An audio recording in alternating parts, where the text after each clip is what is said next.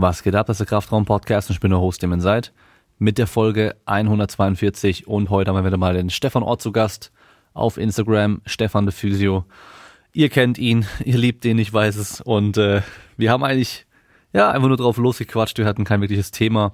Ähm, Im letzten Drittel geht es dann wirklich auch um das Thema, wie die Folge jetzt dann auch heißt, also Schmerzen verstehen, Schmerzursachen finden. Äh, ist auf jeden Fall super interessant. Ist natürlich schwer, da auch genaueres zu sagen, weil wir einfach noch nicht so viel darüber wissen. Aber ähm, vor allem dieser Monolog von Stefan, der dann hinten drin vorkommt, der gibt äh, schon mal gute Hinweise, was man so generell machen kann und probieren kann, um eben rauszufinden, wo Schmerzen herkommen können, ob es jetzt strukturell bedingt sind oder vielleicht auch woanders herkommen. Äh, also gerade für jeden Physio, der da mit dem Bereich zu tun hat oder auch für euch Sportler selbst. Ja, und sonst reden wir halt über alles Mögliche, ein bisschen wieder über Corona natürlich auch, weil wir halt immer noch davon betroffen sind. Ähm, aber dann zum Beispiel auch über Übergewicht. Nicht nur Übergewicht, sondern eher Fettleibigkeit und wie das mittlerweile in der Gesellschaft angenommen wird oder angesehen wird und äh, was daran problematisch sein könnte. Wer neu beim Podcast mit dabei ist, macht mir den Gefallen und gib mir eine 5-Sterne-Bewertung bei iTunes, Apple Podcasts oder auch immer, wo du, je nachdem, wo du den Podcast anhörst. Bei Spotify folgen, Instagram folgen, at DamonSide. Gerne auch bei YouTube vorbeischauen, auch DamonSide. Und wer sowieso schon bei fitmart.de sich seine ESM-Produkte kaufen möchte, der kann das Ganze auch tun mit dem Code Kraftraum, dabei noch 20% sparen und dabei den Podcast unterstützen. Genauso bei asperry.com, auch mit dem Code Kraftraum 10% sparen und den Podcast unterstützen. Und sonst kann man auch immer noch bei patreon.com slash Kraftraum ein Supporter werden und bekommt auch hin und wieder mal exklusive Livestreams, Technikchecks, Trainingsplanen, Feedbacks, solche Geschichten und in Zukunft hoffentlich auch noch ein paar mehr Sachen. Genau, damit sind wir am Ende mit dem Intro und ich wünsche euch viel Spaß mit der Folge.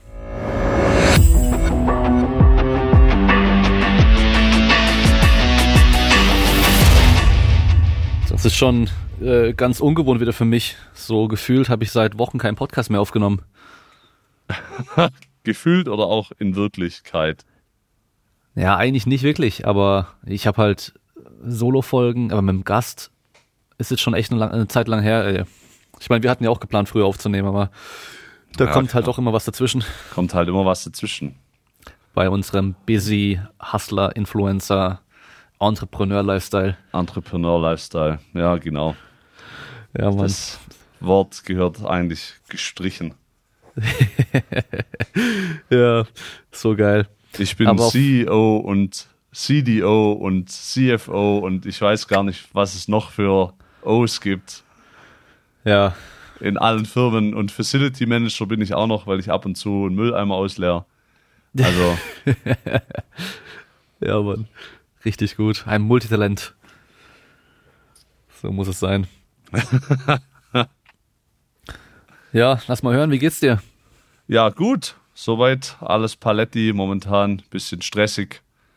Äh, ja, ich meine, Corona ist ja jetzt am Abklingen. Auch äh, berufsmäßig äh, wird es jetzt langsam wieder besser, aber auch die Physio hat es ja da mehr oder weniger hart getroffen. Manche mehr, manche weniger. Mhm. Äh, bei uns war es halt so, durch das, dass wir viele, also halt auch Altersheime und so äh, besuchen, da durften wir dann ja nicht mehr rein. Die sind dann von heute auf morgen einfach weggefallen. Und ja, ein paar Risikopatienten haben sich dann auch für eine gewisse Zeit zurückgezogen, was ich auch vollkommen verstehen kann. Aber durch jetzt, durch die ganzen Lockerungen, geht es langsam wieder aufwärts. Und ja, es ist der ganz normale Wahnsinn, würde ich mal sagen. Momentan sind wir halt auch noch viel unterwegs. Wir waren ja jetzt am letzten Wochenende, waren Vanessa und ich äh, in Magdeburg bei CrossFit 108, haben da ein Seminar gegeben, Samstag, Sonntag, über die Sport Science School. Und ja, da sind wir am Sonntagabend noch heimgefahren, Viertel zwölf zu Hause und am Montag dann wieder in die Praxis. Und so gestaltet sich gerade, gestalten sich die Wochen mehr oder weniger. Also ich glaube, bis im, jetzt lass mich nicht lügen, ich glaube bis Mitte September ist, glaube ich, nur noch ein Wochenende, wo nichts ist und unter der Woche läuft die Arbeit halt auch ganz normal weiter. Also langweilig wird es uns momentan nicht. Das auf jeden Fall nicht, ja. Äh, wie sah denn es bei euch in der Praxis aus dann? Ähm, während dem ganzen Lockdown und so weiter? Habt ihr eine Zeit lang komplett zumachen müssen? Gab es irgendwelche Möglichkeiten, trotzdem weiter noch den Leuten helfen zu können? Ja, also da war ja halt auch ganz viel, was im Internet rumgegangen ist, gerade auch in so physiotherapeutischen Gruppen. Da war 90 Prozent, glaube ich, einfach Fehlinformation. Viele haben ihre Praxen zugemacht, weil sie nicht wussten, wie damit umgehen. Oder dann hieß es auch, wir müssen zumachen. Dann mussten wir wieder nicht zumachen. Dann wurde Physiotherapie dann plötzlich als ähm, systemrelevant erachtet und wir konnten eigentlich die ganze Zeit weiterarbeiten. Es gab nie einen Zeitpunkt, jedenfalls für Baden-Württemberg gesprochen, wo irgendjemand hätte seine Praxis schließen müssen. Außer natürlich, es hätte unter den Angestellten einen Fall von Corona gegeben. Äh, dann hätten wir natürlich diese, äh, äh diese Quarantänemaßnahmen einhalten müssen. Aber natürlich, wir haben alle Auflagen, Auflagen bekommen. Das heißt, die sind auch nach wie vor aktiv. Also Behandlung mit Mundschutz, an der Theke auch dementsprechende Schutzmaßnahmen, viel, also immer desinfizieren, viele, also es dürfen nicht mehrere Patienten gleichzeitig kommen. Das heißt, man muss ja auch im Wartebereich den Wartebereich so arrangieren können, dass die Personen, die jetzt zur Behandlung kommen, weit genug Abstand zueinander haben beziehungsweise dass die sich in der Praxis im Prinzip im Idealfall gar nicht begegnen. Das ist natürlich für viele Praxen relativ schwierig, weil die Wartebereiche ja auch sehr eng sind. Das hat dann dazu geführt, dass sich die Taktung total verändert. Das heißt, jetzt kann ja nicht mehr ein Patient dem anderen die Türe in die Hand geben, sonst begegnen die sich ja im Prinzip. Äh, was dazu geführt hat, dass wir dann unterm Strich, so wie, glaube ich, jetzt sage ich mal vorsichtig, 80 Prozent der Praxen ähm, Kurzarbeit anmelden mussten für den Zeitraum. Äh, ja, da sind wir leider nicht drum rumgekommen, aber wir sind noch mal gut aus der Geschichte rausgekommen. Momentan sieht es gut aus, was die Zahlen angeht und jetzt gehen die äh, Termine und die Patientenzahlen wieder nach oben. Wir dürfen wieder in die Heime. Es entspannt sich langsam. Abgesehen von den Sicherheitsmaßnahmen, die natürlich nach wie vor äh, eingehalten werden müssen. Ja. Hm, ja. Gab es bei euch in der Praxis äh, irgendwie so ein, eine Überraschung oder so den Verdacht, dass jemand Corona hätte haben können oder gehabt hat? Äh, tatsächlich wurde bei einer Patientin dreimal vermutet, sie hätte Corona, dann war es aber jedes Mal negativ. Also, und das war auch die einzige. Ansonsten gab es da keine Verdachtsfälle oder sonstiges. Da kann ich natürlich auch nur für die Leute sprechen, die zu der Zeit in der Praxis waren, weil viele sind ja auch einfach dann aus Vorsicht, haben die gleich gesagt, oh, ich bin erkältet oder so, ich komme einfach nicht, was ja auch vollkommen richtig und wichtig ist. Und die sind dann der Therapie auch auf eigenen Wunsch hin zwei Wochen oder eben diese Quarantänezeit und bis sie wieder gesund waren, dann ferngeblieben, haben sich dann natürlich testen lassen, aber es war nie bei jemand äh, ein positives Ergebnis. Die waren immer alle negativ. Hm, sehr gut. Aber du hattest ja auch einmal äh, kurz den Verdacht, oder? Bei dir Richtig. Selbst. Ich hatte auch kurz den Verdacht. Bei mir war es ja so. Bei mir war es ultra verzögert. Also ich war, äh, bevor diese ganze Corona-Action losging, in einem Risikogebiet beim Skifahren, bin dann zurückgekommen und als ich draußen war, vier Tage später, hieß es dann, okay, es wird alles zugemacht. Dann habe ich mich beim Gesundheitsamt gemeldet, habe dann gesagt, so und so sieht es aus. Dann haben die gesagt, ja, wenn sie keine Symptome haben, dann ist das okay, dann passiert da nichts. Dann muss man da jetzt auch nicht mega den Aufwand betreiben. Und dementsprechend war dann alles cool. Eine Woche später hatte ich dann eine Erkältung, habe dann wieder beim Gesundheitsamt angerufen. Die haben mich dann zum Arzt verwiesen. Der Arzt hat das dann alles aufgeschrieben, hat mich wieder ans Gesundheitsamt verwiesen. Da bin ich zur Corona-Testung. Fünf Tage später Ergebnis negativ. Okay, somit auch keine Quarantäne und wo ich wieder gesund war, wieder ganz normal zur Arbeit. Also mhm. insgesamt, summa summarum, glaube ich, waren das eine Action von sieben Tagen. Ja. Hättest du halt äh, auf Social Media mehr ausschlachten können, ja? So, ja, oh natürlich. Gott, Leute, ich habe Corona, wahrscheinlich, so wie es wir dann gemacht haben. Und dann habe ich aber dann doch kein Corona. Genau. Und aber dann einfach kannst halt kurz mehr mal von Opfer sein lassen. für eine Zeit lang. Ja, genau. Also das, dann, dann muss ich halt warten, bis das nächste, bis das nächste Schlimme in meinem Leben passiert, um das dann auch, um dann auch diese Sau durchs Dorf treiben zu können. Ja, oder auch nicht so schlimm. Es muss ja nicht mal schlimm sein. du musst halt nur so tun, als wäre es schlimm.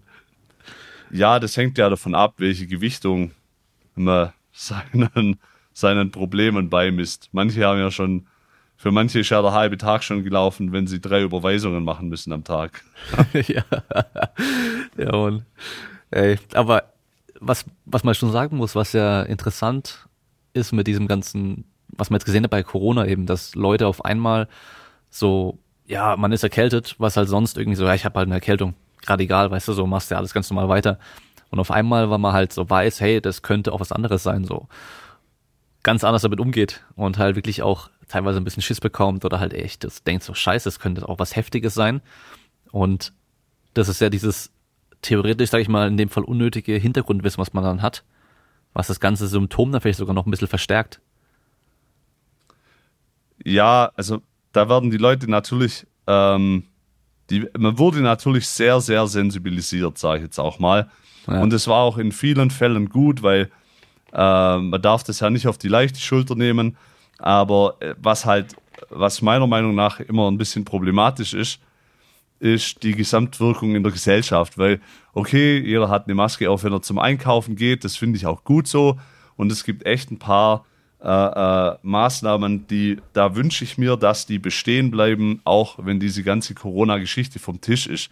Ja, also zum Beispiel bei uns die Einkaufsläden, die haben, sind dann hergegangen und haben gesagt, ah ja, aufgrund von Gesundheitsbestimmungen beziehungsweise Hygienebestimmungen hängen wir jetzt einfach solche Kurz, so Desinfektionstücher an die Einkaufswagenstationen und jetzt kann jeder, der sich einen Einkaufswagen holt, kann mit so einem Desinfektionstuch kurz den Griff desinfizieren. Was ich eine mega geile Idee finde. Das würde ja zu jeder Zeit also auch wenn es Corona nicht gäbe, ja, und wenn es halt eine normale Grippe wäre und es wäre Grippezeit oder so Herbst, Winter, wo sich halt Leute einfach erkälten, da finde ich das eine total geile Idee. Aber ich sag dir, das wird, wenn das alles wieder ein bisschen ab, abflacht, dann werden die das alles wieder verschwinden lassen. Dann ist es wieder weg. Und wenn ich dann irgendwie, weil ich hier meinen Heuschnupfen, weil ich meine Heuschnupfentabletten nicht genommen habe, beim Einkaufen dreimal niesen muss, und halt irgendwie rote Augen habe, dann werde ich sofort so angeguckt wie so ein Kranker von 28 Days Later, dass sie mich nicht irgendwie mit Knüppeln aus dem ja Laden rausjagen, das ist fast alles. Passt. Gutes Timing mit dem Husten jetzt. genau, ach fuck, scheiße. Ja, ja, also ohne Witz, ich, ich finde zum Beispiel diesen Abstand bei, beim Einkaufen mit den Schlangen, weißt wenn du dann in der Schlange stehst, den finde ich so gut, weil ich habe es immer gehasst, wenn die Leute hinter mir gedrängelt haben.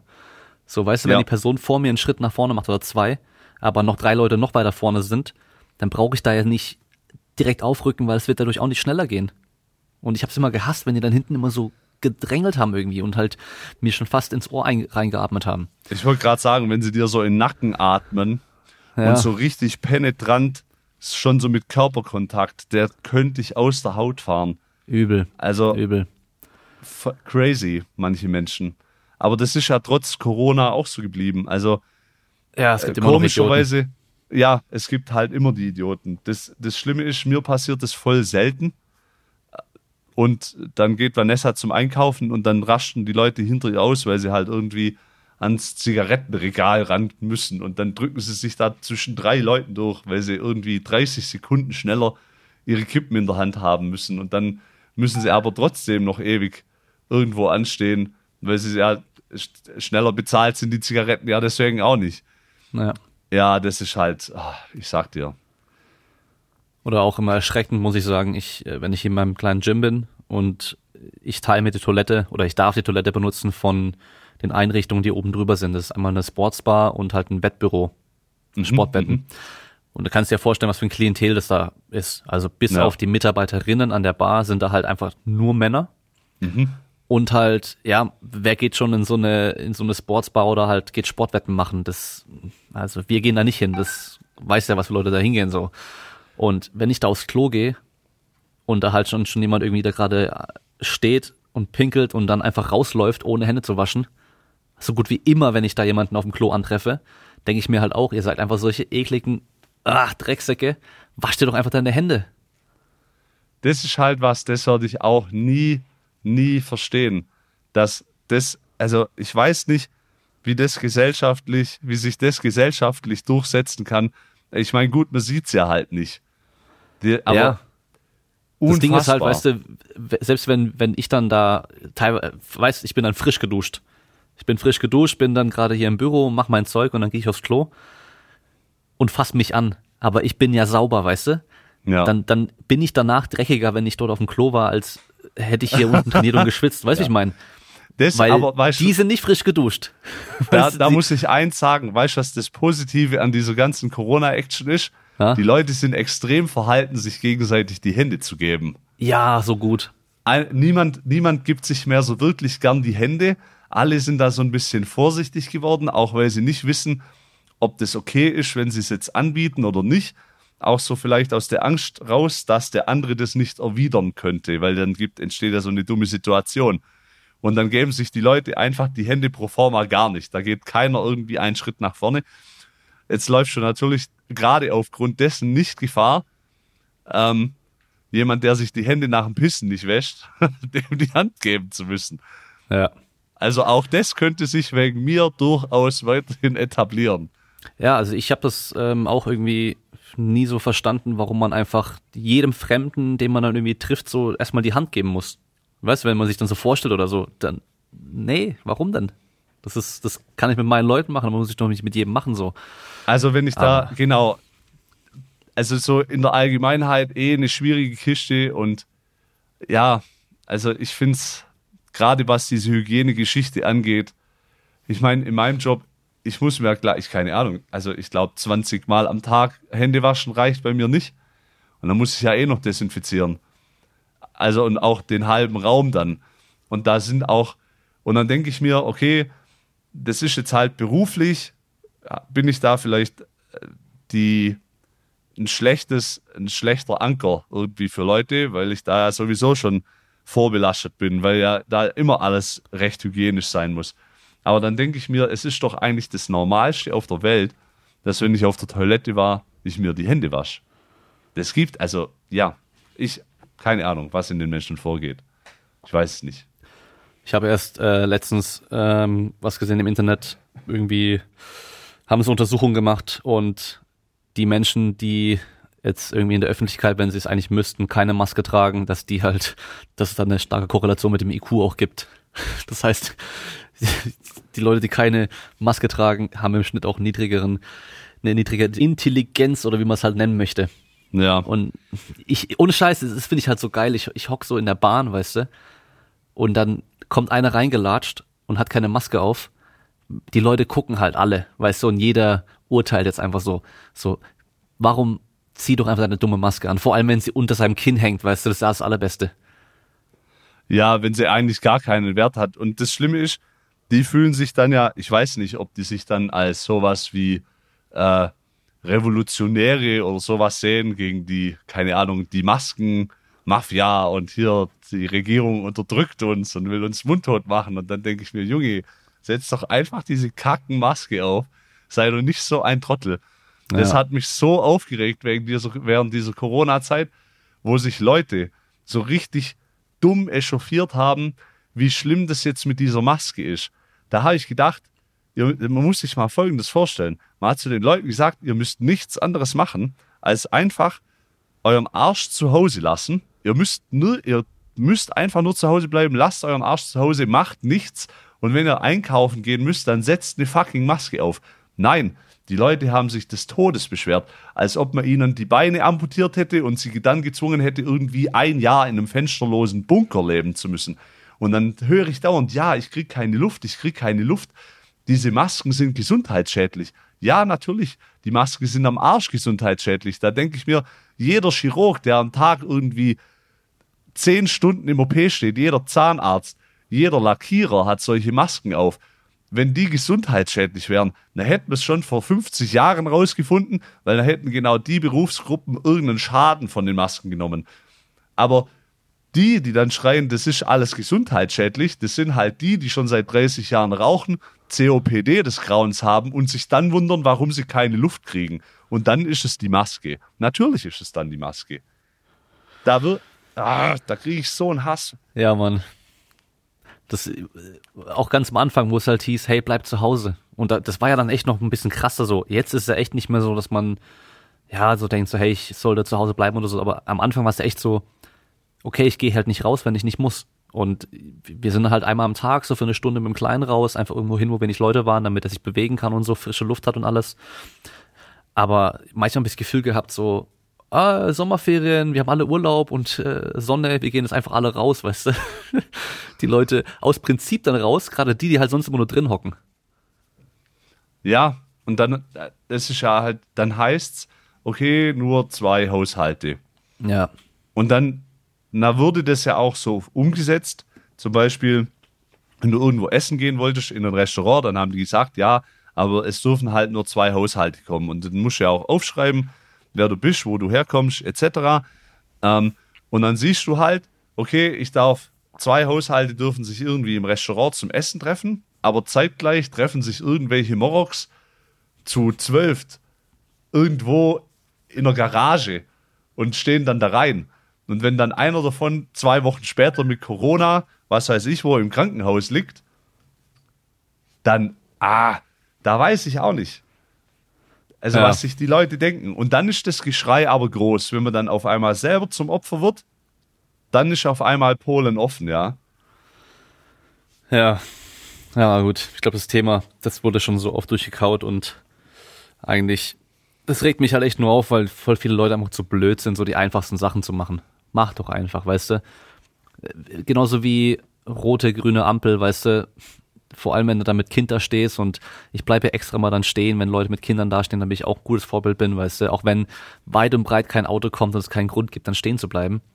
Aber, mhm. weißt du, dann siehst du halt irgendwie, selbst auch irgendwie so, ich sag mal in Anführungszeichen, normale alte Leute, weißt du, wo ich so denke, so, die haben so vielleicht noch ein bisschen was in der Birne und können ein bisschen mitdenken, die haben es eh nicht eilig. Nee, dann, dann kriecht er da halt mit seinem Gehstock über Rot, weißt du? Und es ja. kommen sogar noch Autos.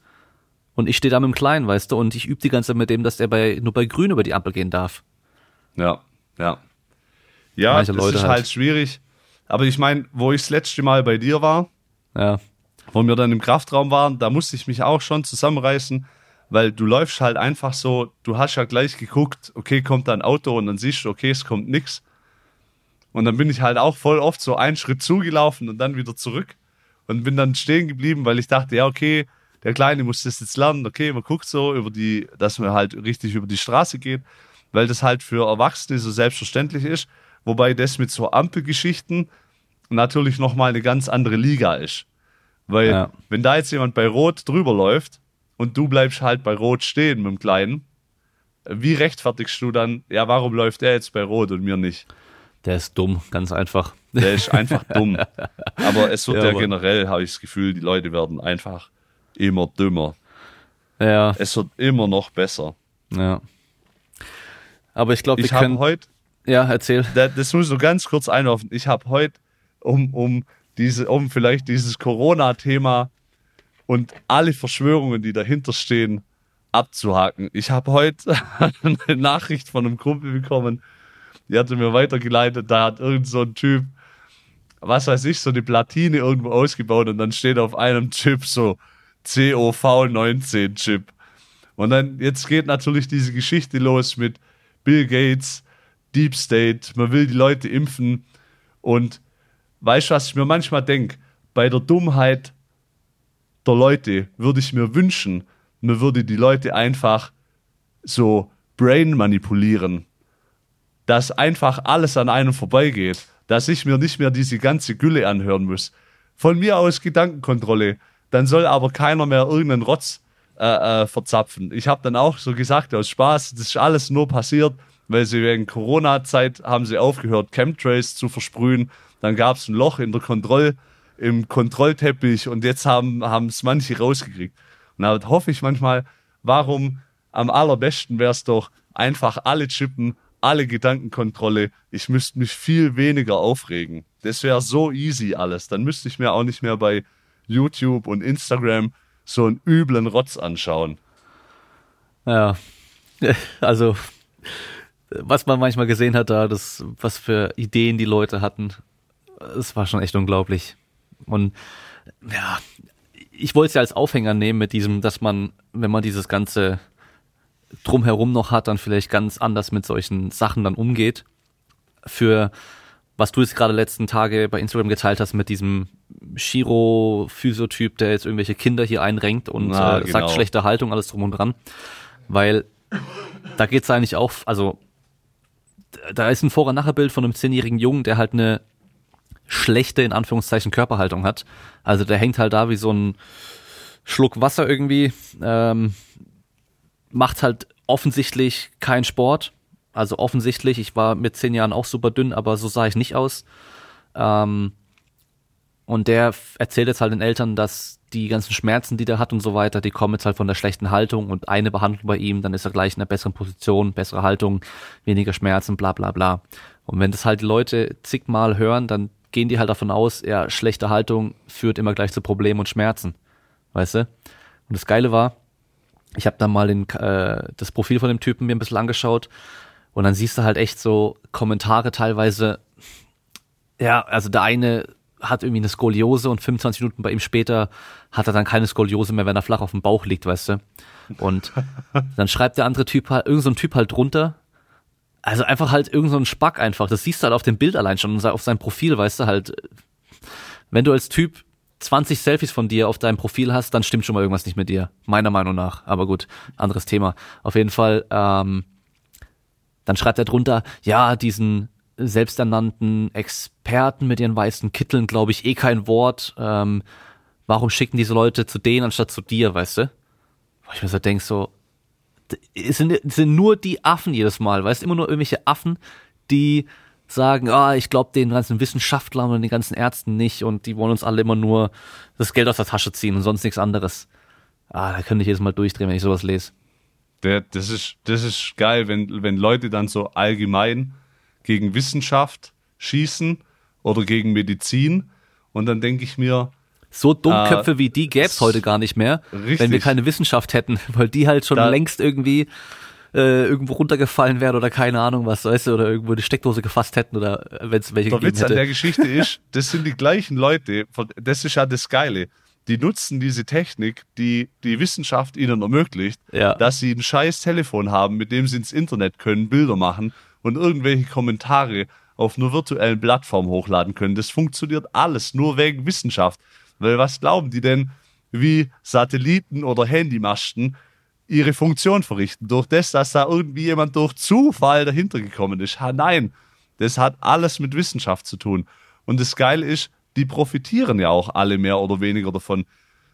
Wenn das, wenn die krank werden, du glaubst schon nicht, dass der Typ, der die Leute jetzt angeblich wenn die eine Skoliose haben, dann richtet der die wieder hin und dann schreibt er drunter, ja, warum schicken Ärzte äh, irgendwie dieses Klientel nicht zu mir? Dann denke ich mir jedes Mal, ja, weil die halt wissen, dass du einfach ein Scharlatan bist. Weil du den Leuten Geld aus der Tasche ziehst. Dem würde ich mal gern so Patienten von mir schicken mit richtig krassen Skoliosen und mal gucken, ob er die rausbringt mit seiner Gülle, die er da, die er da fabriziert. Aber es ist, wie du sagst, da wird halt mit Angst und Unwissenheit versucht, Geld zu verdienen. Und es ist eigentlich im höchsten Maße unethisch. Der Typ ist auch noch, also er ist ja Physio, Chiropraktiker und Osteopath. Und das Geile ist, wenn ich jetzt irgendwie, der muss ja irgendwann, wenn er tatsächlich Physio ist, hat er ein Staatsexamen gemacht mit dem Verbreiten dieses Wissens oder mit dem Nutzen solcher Plattformen, um solcher Art Informationen preiszugeben, das wäre für mich persönlich ein Grund, dem seine Anerkennung als Physio wieder zu entziehen. Das ist so, wie wenn ein Arzt irgendwie total unethisch irgendwie handelt und man entzieht ihm quasi die Berechtigung, als Arzt praktizieren zu dürfen. Und dann darf der das nicht mehr. Und das würde ich mit Physios in so einem Fall genau gleich machen. Ja. Dafür brauchst du halt auf jeden Fall immer so eine zentrale Prüfstelle. Ähm, ich weiß nicht, ob es in Zukunft irgendwann besser wird, wenn mehr Physis studiert haben. Also generell, ich glaube, das ist ja das größte Problem, dass die halt eben früher alle nicht studieren mussten und halt irgendwie irgendwas gelernt haben von ihrem Ausbilder. Und wenn der halt auch schon Scheiße macht, dann lernen sie halt auch nur den Kram. Das ist, das ist mit Sicherheit ein Punkt, was mich momentan wirklich, äh, äh, aber ich meine, gut, das kann auch nur wieder ein Auszug aus meiner Blase sein. Wenn ich mich mit Physios unterhalte, auch viele, die zum Beispiel ähm, auf der Schule noch sind, ja, die momentan wirklich das Staatsexamen noch vor sich haben. Wir reden hier noch gar nicht vom Studium, sondern nur von der Ausbildung. Da gibt es ganz viele, die auch schon richtig fit sind, die lesen von sich aus Studien, die beschäftigen sich mit Evidenz, die gucken, was kann sein, was kann nicht sein.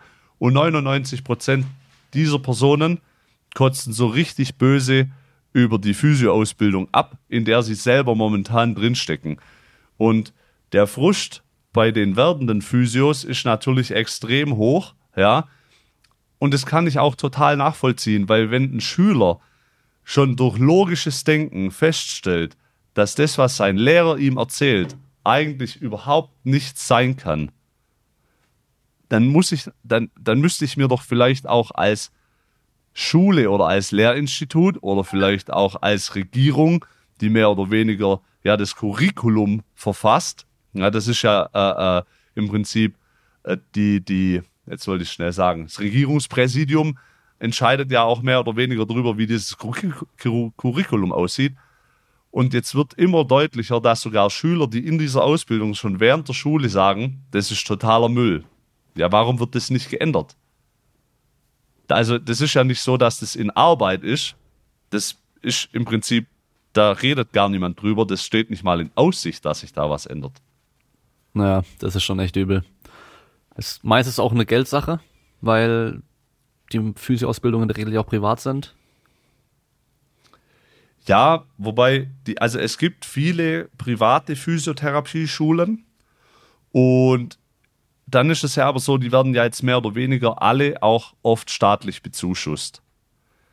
Und dann muss ich persönlich, muss mir auch die Frage stellen, warum interessiert es zum Beispiel die Krankenkassen auch nicht? Weil wenn ich mir jetzt überlege, okay, eigentlich ist die Krankenkasse ja mein Vertragspartner von der kriege ich ja mein Geld. So, wenn die Krankenkasse will, dass ich möglichst effizient und evidenzbasiert und jetzt will ich nicht kostengünstig sagen, ja, aber sagen wir es einfach mal so, wenn die wollen, dass ich so arbeite, dass ich nicht mehr Geld zum Fenster raushau, wie es unbedingt nötig, nötig ist, um eine Person wieder fit zu bekommen, dann ist es doch auch in der ihrem Interesse, dass das Curriculum auf einem aktuellen Stand ist, dass Personen, die diese Ausbildung absolvieren, die bestmögliche Arbeit für die Krankenkasse und für den Patient leisten können. Weil es ist ja so, der Patient kommt zu mir mit einem Rezept und das Geld, das ich für diese Behandlung bekomme, kriege ich ja zum größten Teil von der Krankenkasse. Das heißt, die Krankenkasse muss ja ein hohes Interesse daran haben, dass ich den Patient so schnell wie möglich und so gut wie möglich wieder hinkriege, dass der nicht ein riesiger Kostenfaktor für die Krankenkasse wird. Wenn ich jetzt aber mit lauter Bullshit jemand behandle und der Krankenkasse oder dem Arzt irgendwie acht Rezepte aus den Rippern leiern muss und dann ist der Patient nachher fast nicht besser geworden, einfach weil ich nur Mülltherapie therapiert, dann sagt ja die Krankenkasse auch, ja super, da also auf die Summe gerechnet, sagen die, ja, dann schmeiße ich ja jedes Jahr x Millionen zum Fenster raus, weil die Physiotherapie einfach so kacke ist. Und das ist auch der Grund, warum die Physiotherapie in Deutschland so einen mega schlechten Stand hat. Weil viele Ärzte und auch viele Leute von der Krankenkasse so ein Bild von Physiotherapie haben, als wären es halt bessere Masseure. Und das Schlimme ist, die haben ja in manchen Fällen absolut recht. Wenn ich sehe, was viele Kollegen machen, wie dieser eine Hoshi bei Instagram, der irgendwie aus zwei verschiedenen Winkeln ein Bild von einem Kind aufnimmt und dann sagt, ja, Fehlhaltungen können dann Probleme im späteren Wachstum generieren oder auch irgendwie Organfunktionen einschränken. Und er könnte das mit einer Behandlung lösen, dann muss ich mir, ich weiß gar nicht. Warte mal, Das- war, war das auch der, der dann geschrieben hat, weil der Körper dann so viel Energie braucht wegen der schlechten Haltung, dass er dann die nicht ins Wachstum stecken kann? Ja, genau. Er bräuchte, also da bräuchte der Körper quasi so viel Energie, um das zu kompensieren. Genau. Also die Kompensation würde so viel Energie verbrauchen, ähm, die er dann wieder nicht äh, äh, für die Entwicklung des Organismus verwenden könnte. Dann denke ich mir jedes Mal, wenn das Wie wirklich kommt der auf wenn, sowas? Erstmal. Das frage ich mich auch. Ich kann es gar nicht nachvollziehen. Und dann muss ich mir, also was ich mir auch jedes Mal, welche Frage ich mir jedes Mal stelle. Wir entwickeln uns ja medizinisch gesehen und auch wissenschaftlich gesehen. Und das, was wir in der Allgemeinheit für ein zugängliches Wissen haben, ja in exorbitanter Geschwindigkeit weiter. In der Medizin verdoppelt sich das Wissen meines Wissens nach momentan alle fünf Jahre. In fünf Jahren wissen wir in der Medizin doppelt so viel wie jetzt. Und trotzdem schaffen es manche Leute irgendwie nicht aus dem Mittelalter rauszukommen mit ihren Ansichten, zum Beispiel von Physiotherapie oder Medizin. Und dann muss ich mich fragen, woran hängt's? Weil ganz ehrlich, als ich, also als ich ein Kind war, sagen wir vor 30 Jahren, der Beruf des Physiotherapeuten ist ja noch nicht so alt. Und Chiropraktik und Osteopathie ist irgendwann in den 1940er, 50ern in Amerika äh, entstanden. Und da muss ich mir die Frage stellen, wenn's, das sind ja alles verhältnismäßig junge Berufsgruppen. Wie konnten unsere Eltern und Großeltern so gesund, so alt werden, wie sie es jetzt sind, ohne diesen ganzen Schrott? Wenn ich mir heute Jugendlichen angucke, und da sprechen ja auch alle Untersuchungen, zum Beispiel von Avery Feigenbaum, der fast nur mit Kindern arbeitet, dazu, äh, dafür, es eigentlich wird, ist das so ein Rückwärtstrend. Die jungen Generationen werden immer unfitter und anstatt da einen Hebel anzusetzen, wo das wirklich notwendig wäre, nämlich am Bewegungsverhalten und am, am Essverhalten, kommen immer mehr solche Scharlatane und Gurus aus ihren Löchern gekrochen und liefern so Quick-Fix-Lösungen. Ja, dein Kind ist einfach schwach, weil es sich nicht bewegt. Aber anstatt das Kind im Sportverein anzumelden und dem vielleicht nicht jeden Tag drei Liter Cola zum Saufen zu geben, würde ich es halt vielleicht gehen die Leute dann hin und sagen, ja, dann schicke ich das Kind lieber hier zum Chiropraktiker einmal die Woche. Und da habe ich mit 14 ein Kind, das glaubt mit 14 Jahren schon seine Wirbelsäule sei extremst fragil und man muss aufpassen. Und das sind dann solche Leute, die heben dann mit 18 keinen Sprudelkasten mehr hoch, weil sie überall erglaubend ihre Bandscheiben fliegen raus. Ja, das Also ist schon. es ist ein sehr emotional aufgeladenes Thema, Ja. man vielleicht äh, raushören kann. Ja, ich war auch vor kurzem im Schwimmbad und wie die Kinder heutzutage aussehen, das ist unglaublich. Wir hatten früher bei uns, also in der Nähe von, von mir und meinem, meinem Kumpel, also wo wir gelegen sind, ähm, lag eine Truppe von circa zehn Jungs und die waren wahrscheinlich, boah, lass mich lügen, 13 bis 15, sowas um den Dreh. Und Mhm. fünf von denen, die waren so richtig fett. Also die waren richtig, richtig fett. So, also von der Sorte gab es bei uns auf der ganzen Schule mit mehreren hundert, Kinder, hundert Kindern gab es einen. Und es war so Eric Cartman-Style, der, der fette über, also der fetteste überhaupt so.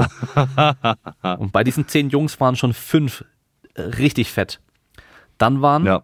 drei fett, also die waren einfach fett auch, ja, auch mit richtig Tittchen und allem drum und dran. Und zwei waren skinny fett. Die waren, die waren theoretisch vom Gewicht wahrscheinlich normal, aber hatten auch so Schwabbeltitten, so Muffin-Top, weißt du, so, so, so an, an der Seite am Rücken hinten, weißt du, was so rausquillt und all, also das unglaublich. Wenn ich zurückdenke, weißt du, wie wir damals aussahen, irgendwie die ganzen, oder noch jünger, weißt du, die ganzen Kinder, die waren ja alle so spindeldürr, nix dran und es gab so ein fettes Kind vielleicht in der Schule oder halt im Schwimmbad oder so. Und äh, das war halt aber auch recht selten einfach. Und es war auch nicht normal so zu sein, aber heutzutage, ey, ist brutal. Das ist echt heftig. Und dann siehst du halt auch, wie die sich bewegen, weißt du, dann, das Geilste war ja, pass auf, das war das Allergeilste. Und zwar, wir, wir liegen im Schwimmer ein bisschen weiter hinten. Und dann ist da so ein Zaun.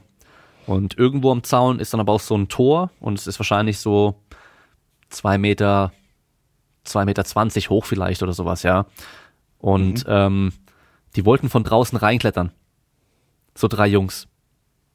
Weil die wollten mhm. vorne nicht zahlen, die wollten von draußen reinklettern. Das haben ja auch alle gesehen und ja, ich habe nur geguckt und ich hätte dann schon was gesagt, weil es geht ja auch darum, eben wegen Corona dürfen nur bestimmte Menschen eine Menge ins Schwimmbad rein, du musst vorne dann deinen Namen aufschreiben und so weiter. Das Ding war, die haben es eh nicht geschafft. Die haben es zehn Minuten probiert, über diesen Zaun zu klettern, die haben es nicht geschafft. Das wäre jetzt genau das, auf was ich auch getippt hätte. Ja. Dass sie nicht über diesen Zaun drüber kommen. Ja. Das ist doch unglaublich, Mann. Du, die sind zu schlecht und zu blöd gewesen, um über diesen Zaun zu kommen. Ja. Und weißt du, was das Schlimme ist? Mit den Aussagen, die mir jetzt tätigen und die ich auch gleich tätigen werde, ähm, äh, begeben wir uns schon wieder in so, einen, in so einen Bereich, wo nachher wieder einige Stimmen dann auch wieder schreien würden, ja, wir würden Fettshaming betreiben oder wir sollen doch den Leuten, äh, ihr, jetzt darf ja jeder so leben, wie er will. Ja, das stimmt. Von mir aus kann jeder fett sein, wie er will. Das ist mir komplett Rille. Und wenn jemand glaubt, er muss 600 Kilo auf 1,60 Meter wiegen, bitteschön. Also, von mir aus. Ich denke, man muss da einfach unterscheiden, wenn es um Fettshaming geht, zwischen mir gefällt nicht, wie das aussieht, weil da kann jeder so fett sein, wie, wie er will, das ist mir gerade egal, und Gesundheit. Und Gesundheit ist einfach ein Thema, da gibt's kein, kein Wenn und Aber, sondern es ist einfach klar, wenn du halt doppelt so viel wiegst, wie du wiegen solltest, dann bist du einfach, du, dann bist du einfach kein gesunder Mensch und du hast einfach ein erhöhtes Risiko für ganz, ganz viele Sachen. Und du wirst unsere Gesellschaft auf jeden Fall, unsere, unsere Gesellschaft mehr kosten. Deutlich mehr kosten. Und Eben.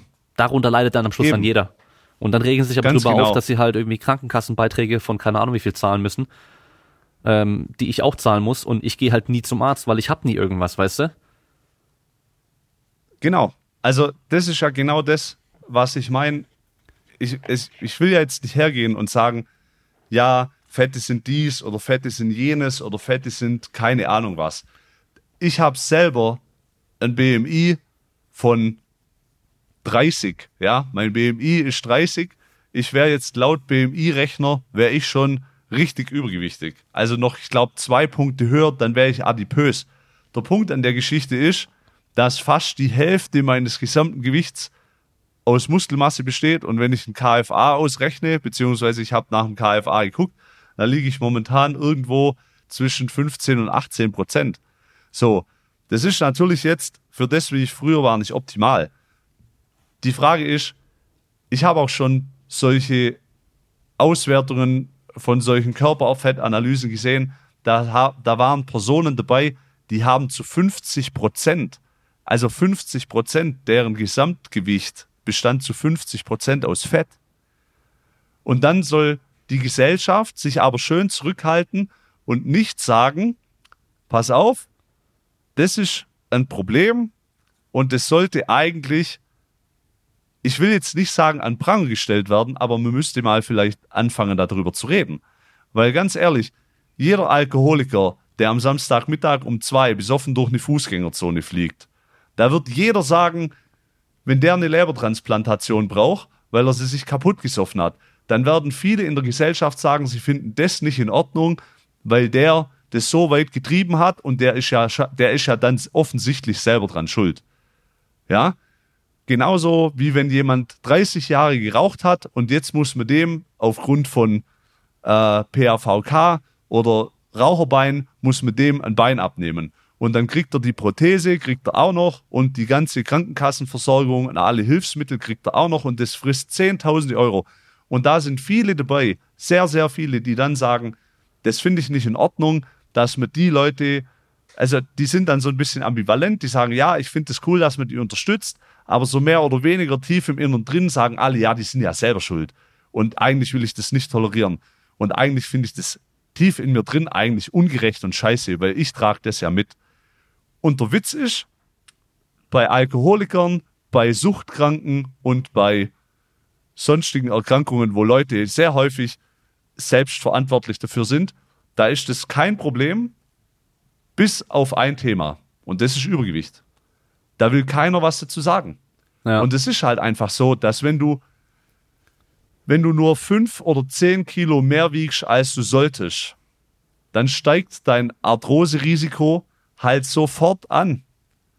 Und wenn du halt mit 30 Kilo Übergewicht ein künstliches Knie reinkriegst und das Übergewicht resultiert nicht aus Muskelmasse, sondern aus Fettgewebe, dann kann ich dir sagen, das erste künstliche Knie hält dir halt auch nicht 15 Jahre, so wie ein normales künstliches Knie halten sollte. Und diese ganzen Folgeerscheinungen, die Übergewicht mit sich bringt, da will ja keiner drüber reden. Es wurde doch zum Beispiel sogar bei Corona wurde nachgewiesen, dass ein sehr großer Teil von diesen, also wenn wir jetzt die relativ alte Gruppe der Sterblichen, also quasi wenn wir jetzt die Sterblichkeitsverteilung angucken, aufs Alter äh, bezogen, dann hast du natürlich in einem hohen Altersbereich Sterblichkeiten durch so ziemlich alle Facetten. Ja, dünn, dick, verschiedenst. Aber wenn du dann so guckst, okay, so zwischen 35 und 47, 50, die Todesfälle, die da drin waren, da sind ein sehr hoher Prozentsatz war einfach übergewichtig oder hatte Vorerkrankungen, die einfach mit Lifestyle-Faktoren zusammenhängen. Ja? Und da will keiner drüber reden. Und ich sage euch, jeder, der das hören wird, in 15, 10, 15 Jahren, guckt euch an, wo Amerika heute steht, wie die Entwicklung von den Übergewichtigen ist in Amerika, Prozentzahlen, Kinder und Jugendliche, da ist jeder, jedes zweite Mädchen und jeder dritte Junge sind adipös. Ich rede jetzt nicht von Übergewicht, sondern ich rede von Fett, leibig. Und das wird, das kann ganzen Staaten das fucking Genick brechen, weil da Kosten auf diese Staaten zukommen, das kann sich kein Mensch vorstellen. Und das große Problem daran ist halt auch, das wird ja von Generation zu Generation weitergegeben. Das ist ja nicht, weißt du, nicht so klar. Also Alkoholiker und alles drum und dran, das sind ja oftmals die ja auch irgendwelche Gründe, warum die da mit angefangen haben und da reingerutscht sind, nenne ich es mal. Die bestimmt mit der Entwicklung, mit dem Aufwachsen und der Familie an drum dran zu tun hat, oftmals. Ist beim Übergewicht ja auch nicht anders. Die, die meisten haben das halt irgendwo einfach gelernt. Und wenn ich jetzt halt sehe, dass die Eltern ultra fett schon sind und auf dem Spielplatz nur auf der Bank hocken und ihr Red Bull saufen und ihr fettes Kind halt sich kaum bewegt, dann oder ja, oder das Kind einfach halt auch schon Anzeichen dafür hat, dass es einfach dicker ist wie der Durchschnitt so oder wie, wie andere Kinder, dann braucht man sich ja nicht wundern oder dann, dann kann man ziemlich sicher sein, okay, das Kind wird wahrscheinlich halt auch dick werden, wenn es groß ist. Und die Kinder davon dann auch wieder dick werden. Weil, ja, du siehst halt, weißt, wenn, wenn deine Eltern halt immer nur Scheiße fressen und viel fressen, sich nicht bewegen, dann machen das die Kinder natürlich auch, weil die kennen es ja nicht anders. Ja, klar, woher auch? Ja.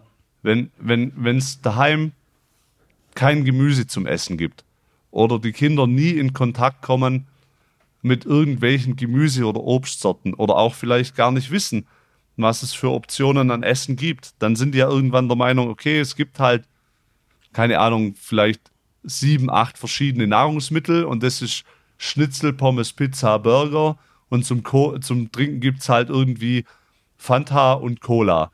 Und Wasser, ja, weiß ich nicht. Also, ich weiß nicht, ob ich die Geschichte schon mal erzählt habe, aber wir waren letztes Jahr, waren Vanessa und ich mal im Schwimmbad.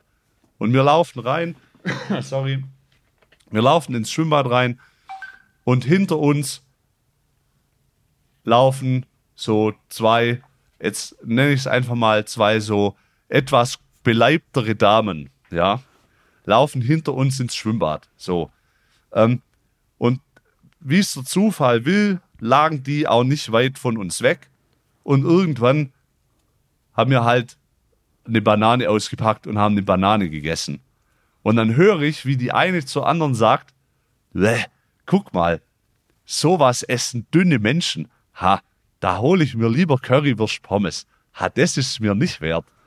Dann denke ich mir, ja, okay, dann hau dir Currywurst Pommes in den Kopf. Wenn es dir das nicht wert ist, äh, dann weiß ich auch nicht. Also, da wird sogar eine Banane essen. Eine Banane essen ist abnormal. Und vor allem halt auch als schlecht dargestellt, so weißt du? Das ist ja das Krasse so. Das Normal hat sich einfach verändert. richtig, als ob wir jetzt die Freaks wären. Ja, aber sind wir mittlerweile also ja auch so schon. dargestellt, als, als wären wir die Freaks. Also ich muss auch sagen, jetzt ohne irgendwie angeben zu wollen, als ich da im Schwimmbad war, das liegt bestimmt auch an den Tattoos und so. Ja, und dass mein Kleiner halt voll blond ist und ich halt dunkle Haare hab und so weiter, dann guckt man auch nochmal eher so, wo hat er das Kind her? Aber die Leute, du, die gucken dann halt echt einfach ein bisschen mehr, wenn du einfach nur ein bisschen fitter bist. Ich sehe ja überhaupt nicht krass aus, weißt du, aber man sieht mir trotzdem an, dass ich halt trainiere und Sport mache und ich bin halt nicht fett, obwohl ich so fett bin, wie ich noch nie war und äh, für meine Verhältnisse eigentlich zu fett bin, sag ich mal. Aber wenn ich mir halt alle anderen angeschaut habe, dann, weißt du, dann bist du halt auf dieser Verteilung, bist du halt dann schon ganz, ganz, ganz weit vorne mit dabei. Und das ist ja nicht mal Ja. schwer, so auszusehen. Weißt du, überhaupt nicht. Ich leg's ja voll nicht drauf an, als irgendwie ripped zu sein oder mega Muskeltyp oder sonst irgendwas, sondern ich mache einfach mein Ding so, das macht mir Bock und dann, das resultiert halt daraus. Und das kleine bisschen besser ist halt schon so der krasse Unterschied dann. Weil halt der Durchschnitt einfach so, so tief gesunken ist mittlerweile.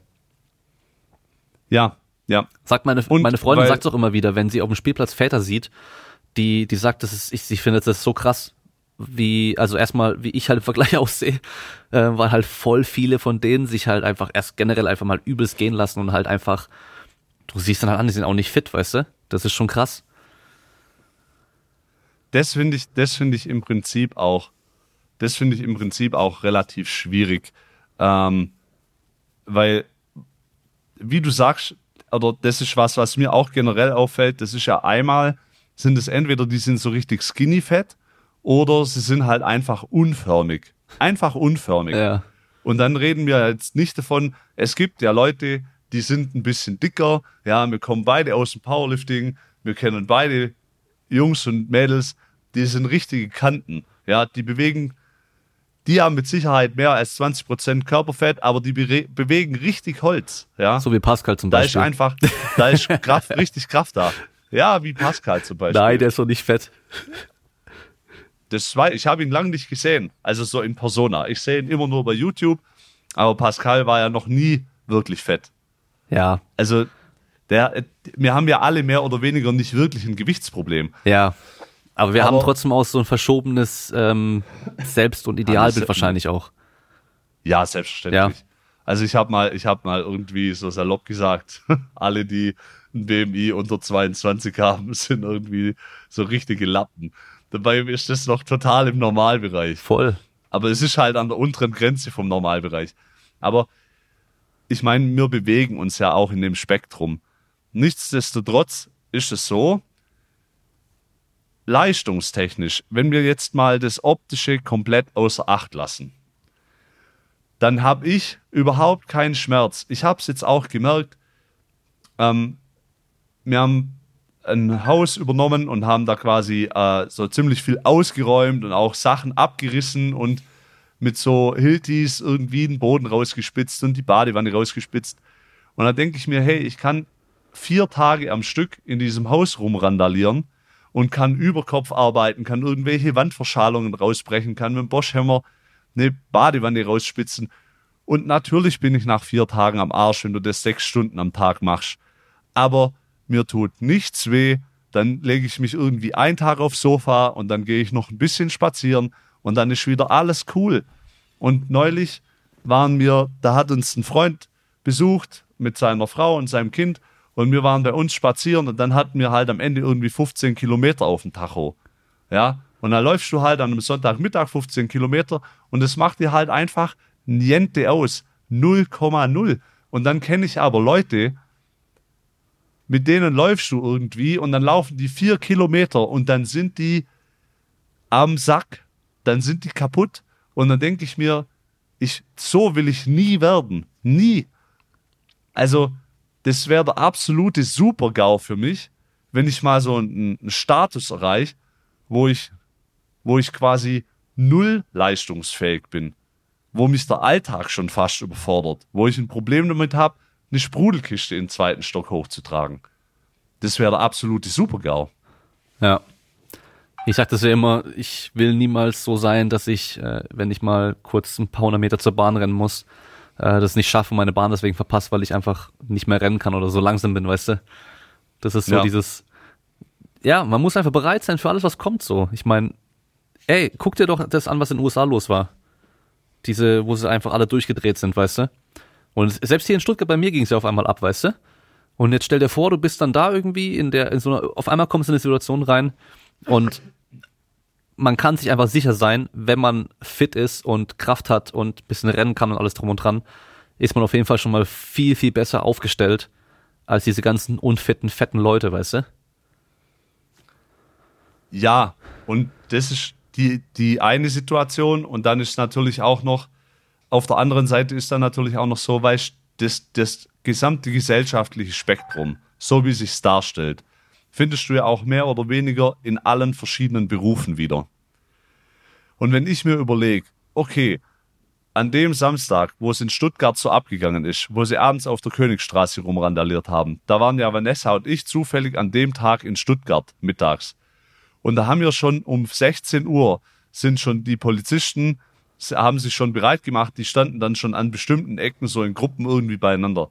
Und da dachte ich mir auch, wenn jetzt die Gesellschaft sich so ein bisschen verschiebt, immer mehr hin zu unfit, dann werden ja irgendwann die Polizisten, die Feuerwehr, die werden ja auch alle unfit. Und dann denke ich mir jedes Mal, und irgendwann, wenn meine Hütte brennt und ich komme nicht mehr raus, dann hängt mein Leben von einem Typ ab, der sich einen Hexenschuss holt, wenn er mir die Türe eintreten soll. Ja. Weißt du, wie ich Ja, meine? klar. Oder wenn er mit einer Axt irgendwie, keine Ahnung, was zusammenhacken soll, dann, dann hat der schon das Problem. Und dann denke ich mir jedes Mal, wir entwickeln uns in so eine ganz stra- strange Richtung, wo alles ist Body Positivity und man darf zu niemand was sagen und jeder braucht für jeden Rotz unendliche Toleranz. Nur was die Leute halt vergessen, da wo es Toleranz gibt, da gibt es auch Toleranzgrenzen und dann gibt es Bereiche, die liegen außerhalb der Toleranz. Und tolerieren vom Wort her bedeutet ja sowieso nur, dass ich etwas dulde. Ja? Das heißt, ich, ich muss ja nicht unendlich tolerant gegenüber allem und jedem sein. Das ist auch, ich weiß noch, da haben sie mich auf der Physioschule damals auch schon fast geroastet. Da habe ich irgendwann, bin ich hingegangen und habe gesagt, warum wird in keiner Physiotherapieschule Acht drauf gegeben, wer hier eine Ausbildung anfängt? Dann habe ich, du, wenn du heute Medizin studieren willst, dann brauchst du einen bestimmten Notenschnitt. Dann kannst du nicht einfach kommen und sagen, ja, hallo, ich studiere jetzt Medizin. Ja, aber wenn du heute im Gesundheitswesen tätig sein willst, dann kannst du nicht sein, dass du selber, der nachher für Gesundheit einstehen soll. Du sollst Leuten Gesundheit verkaufen und du siehst selber wie das genaue Gegenteil aus. Ja. Das kann doch nicht wahr sein. Ja. Und da haben sie mich, ja, Herr Ort, so, das darf man so nicht sagen. Und wir müssen ja allen die gleichen Chancen und die gleichen Rechte. Dann denke ich mir, ja, da bin ich auch dafür, das ist auch cool, aber manche Sachen muss man sich halt einfach auch verdienen. Weil wenn jeder einfach immer nur das Gleiche kriegt, egal mit welchem Aufwand, den er betreibt, da haben wir ja nachher eine Gesellschaft beieinander, die will sogar noch für Müll, den sie verzapft, auch noch richtig hart gefeiert werden. Ja, das entwickelt sich schon alles in eine komische Richtung. Weißt du, auch wenn dann siehst du irgendwelche ähm, Leistungstests für irgendwelche Einheiten, Spezialeinheiten, was weiß ich was, weißt du, die dann angepasst werden, damit halt mehr Leute reinkommen können, weißt du jetzt, von mir ist unabhängig vom Geschlecht und so weiter. Wenn aber das doch so ein Beruf ist, wo man halt einfach eine bestimmte krasse Leistung eigentlich bringen können müsste und theoretisch richtig fit sein müsste, dann macht es doch keinen Sinn, die runterzustufen, nur damit irgendwelche Gruppen da auch repräsentiert werden können. Ja, Aber Nimm doch zum Beispiel wir bewegen uns bei sowas extrem auf Glatteis. Ja, und je, das Ding, das natürlich. Problem ist ja, jeder denkt es ja, aber keiner, und keiner sagt. keiner sagt, wie mit dieses ganze Fett sein, das geht einfach nicht, das ist nicht gut. Es ist einfach nicht gut. Ein paar Kilo mehr, okay, aber äh, wir reden hier ja nicht von, okay, ich bin 1,80 und ich wiege 90 oder 95 Kilo oder für mich sogar 100 Kilo, sondern wir reden hier von 120 plus. Ja, also wirklich, jeder weiß ja, was Fett ist.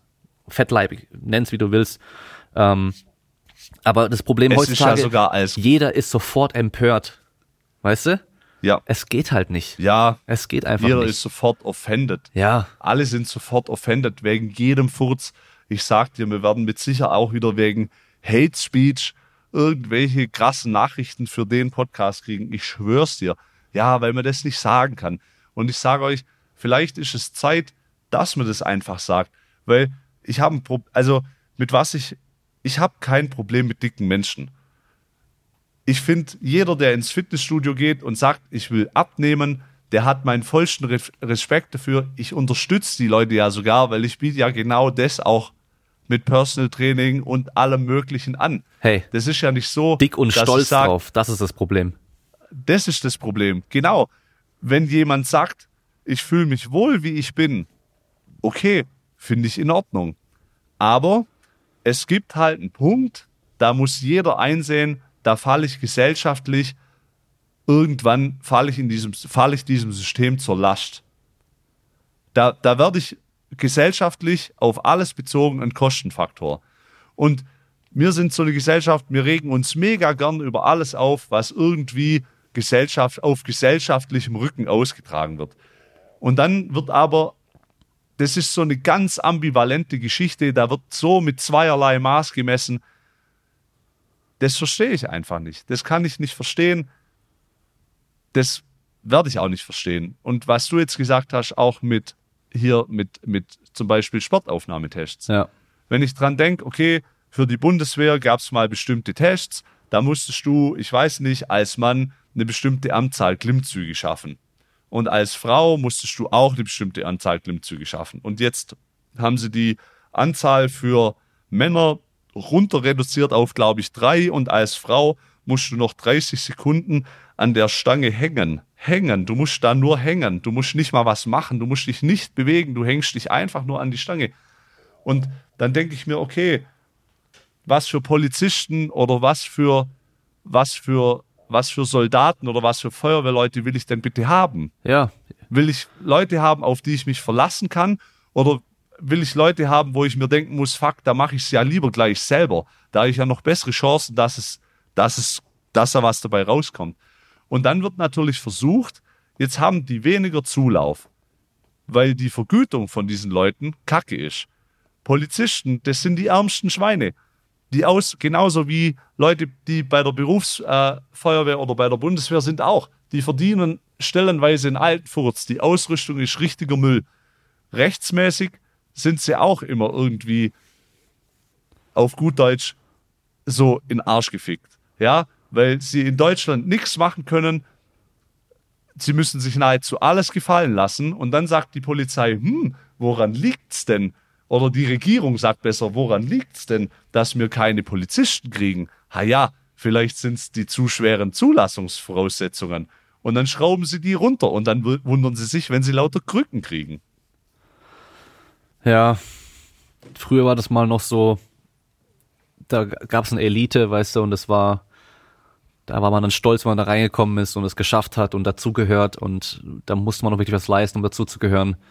Das gab's über alle Jahrhunderte hinweg in allen verschiedenen Kulturen und ja, das Ding ist halt, jetzt überlegt ihr, wenn es hart auf hart kommt und was weiß ich, die Polizisten müssen jetzt irgendwie da einem Mörder hinterherrennen, der da gerade auf Flucht ist und der springt über den Zaun und die Person, die halt keinen Klimmzug mehr schafft oder nur an der Stange hängen kann, die kommt dann halt da nicht drüber oder halt nicht schnell genug drüber.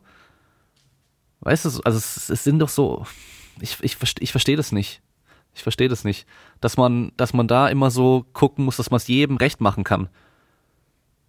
Weißt du, das ist ja, ja. Ich, weißt du, dann können wir ja auch sagen, so, hey, komm, in der NBA, da sind nur große Menschen, da ist der Durchschnitt der Menschen, die, die sind so groß und jetzt sind irgendwie äh, kleinere Menschen sind da jetzt empört, warum sind wir da unterrepräsentiert oder sowas und jetzt ähm, müssen die da mitspielen. Einfach aus Prinzip, weißt ja. du? Und das ist aber, ja, ich, genau. Ich verstehe das jetzt nicht. sind die unterrepräsentiert und jetzt sagt man, okay, ja, aber dann muss man halt sagen, okay, äh, muss das jetzt zwingend, muss jetzt zum Wohl des allgemeinen Konsens, ja, dass sich jetzt irgendeine Personengruppe einfach wohlfühlt muss jetzt quasi die gesamte Gesellschaft einen Bückling machen für das, dass die kleine Gruppe sich einfach wohlfühlt. Und dann wird, werden so Sachen vorgeschlagen wie, ja, wir machen jetzt spezielle Gruppen innerhalb von Gruppen, da gibt es schon, äh, sag ich mal, in x Sportarten, die es schon seit 100 Jahren oder seit 40 Jahren und ein festes Regelwerk haben, dann kommt so, ja, aber Personengruppe X fühlt sich diskriminiert, weil dies und das. Und dann kann es sogar sein, man macht das für diese Personengruppe und dann differenziert sich es auf einmal noch mehr. Und dann ist auf einmal in dieser einen Personengruppe, für die, auf die man zugegangen ist, die splittet sich noch mehr auf und sagt, ja, aber jetzt ist die Personengruppe X diskriminiert, weil die Personengruppe Y äh, den, das gekriegt hat, aber jetzt ist in dieser Gruppe spaltet sich nochmal und bla bla bla. Und irgendwo muss man ja mal vielleicht eine Grenze ziehen. Beziehungsweise irgendwo muss man ja sagen, okay, hier hat der Spaß ein Loch. Ja. Ich, also, Also, ich, das, das wäre, es könnte so einfach sein, wenn einfach mal alle verstehen würden, dass wir unabhängig von Geschlecht, von Herkunft, Abstammung und was weiß ich was, wir sind alle anders, wir sind alle unterschiedlich. Und wenn wir unterschiedlich sind, dann können wir nicht gleich sein. Und weil wir unterschiedlich sind, kann jeder irgendwas anderes ein bisschen besser wie jemand anderes. Und dann macht es doch auch voll Sinn. Also wenn ich doch, wenn ich mir, ah, wenn ich mir jetzt 100 Meter Sprint angucke bei Olympischen Spielen, dann will ich doch die schnellsten Menschen der Welt sehen. Und nicht von jeder Hautfarbe, von jedem Land und von jedem Geschlecht und von jedem so jeder Körpergröße jeweils einen und dann lasse ich die gegeneinander rennen, sondern ich will die schnellsten der Welt sehen. Und wenn es dann am Schluss alles Leute sind, die ursprünglich aus Westafrika stammen, dann ist es halt so. Dann können die einfach das besser. Dann ist es einfach so. Und es ist, ist einfach auch Es- so. Das, und das weiß auch jeder. es ist ja auch einfach so. Genau. Und da, da, komischerweise, ich habe noch nie, ja, ich, ich denke mir doch auch nicht, wenn ich 100 Meter Sprint angucke, und da denke ich mir doch auch nicht, ha, warum ist jetzt da kein Asiate dabei? Die Asiaten fühlen sich jetzt bestimmt diskriminiert, weil die nicht beim 100 Meter Sprint mitlaufen dürfen. Und dann drückt man durch, dass ein Asiate jetzt beim 100 Meter Sprint mitlaufen darf. Aber weil es ja dann immer noch ungerecht ist, weil alle anderen ja vielleicht schneller sind, weil sonst hätte es ja aus Eigenleistung heraus geschafft, setze ich jetzt die Startblöcke von den anderen Startern einfach 20 Meter nach hinten und sage, die laufen jetzt 120 und der darf 100, 100 Meter laufen. ja. Und das ist was, ich weiß nicht, da hat's den Leuten einfach, keine Ahnung, verblendet, verblendet. Ja. Ich bin absoluter Überzeugung, Chancengleichheit Ja. ist mega wichtig. Genau. Ich bin der Meinung, jeder Mensch, egal ob Mann, Frau, divers, schwarz, weiß, grün, gelb, rote Haare, blaue Haare, schwarze Haare, blond, vollkommen egal. Jeder sollte dieselben Chancen erhalten. Und jeder sollte dieselben Möglichkeiten haben, sein Leben so leben zu können, wie er das für richtig hält. Aber er sollte nicht anfangen und sagen, ich will jetzt eine Extrawurst, weil jetzt habe ich hier eine Gruppe, die aufgrund von Eigenleistung sich was erschaffen hat oder geschaffen hat. Und jetzt sage ich, das will ich auch. Aber ich bin nicht in der Lage, eine Leistung zu bringen. Und jetzt will ich aus Grund von Toleranzgründen, will ich das einfach trotzdem haben. Ja. Also Chancengleichheit und nicht Ergebnisgleichheit.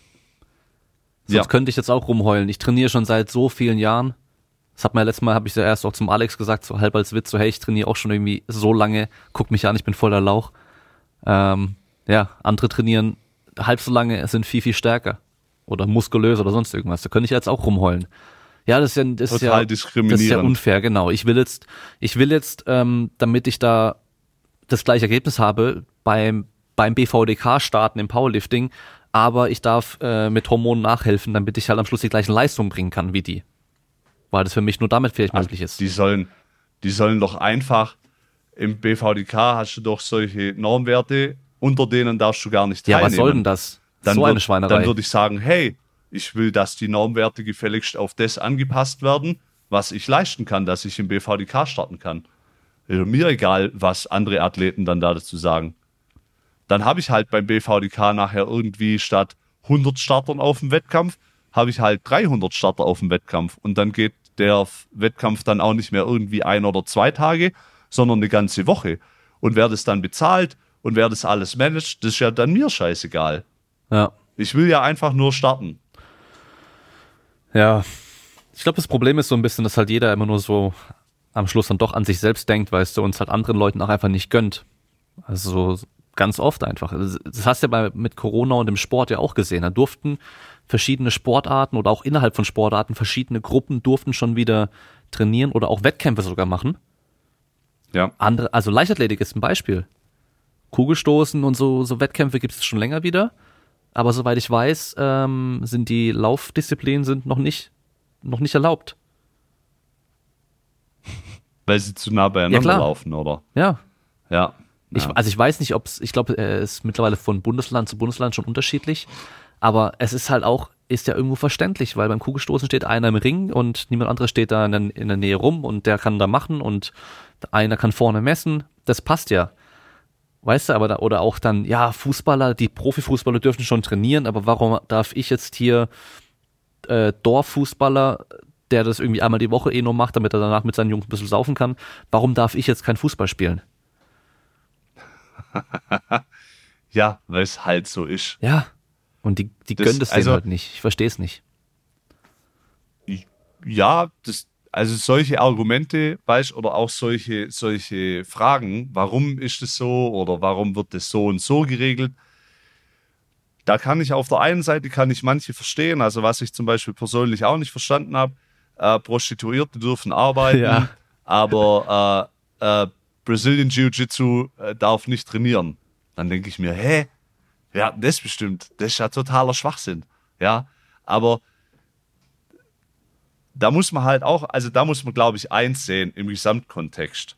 Und das ist ja relativ häufig so. Und da bin ich auch froh, dass das so ist. Da gibt's eine Regierung, die sagt, okay, das und das sind die Maßnahmen.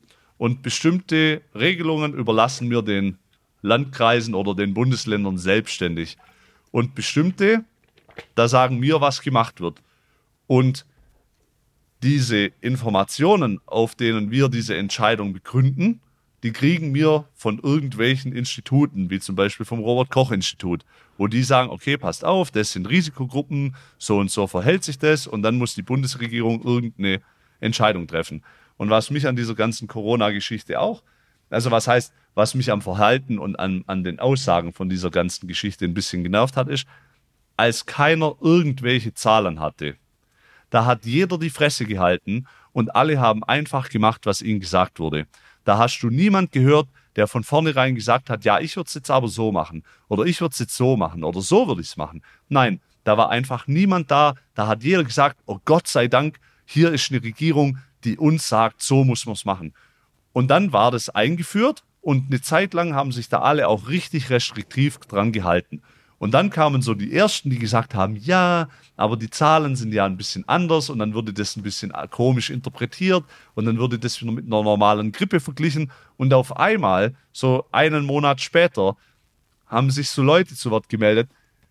Ich weiß noch, da hat ein Wirtschaftswissenschaftler hat irgendwie Zahlen vom Robert, vom Robert Koch Institut zu Infektionszahlen interpretiert, dann denke ich mir, das ist jetzt ungefähr so, wie wenn ich als Physiotherapeut bei der NASA anrufen würde und würde sagen, ja, ich habe mir jetzt das angeguckt, wie ihr da Raketen fliegen lasst.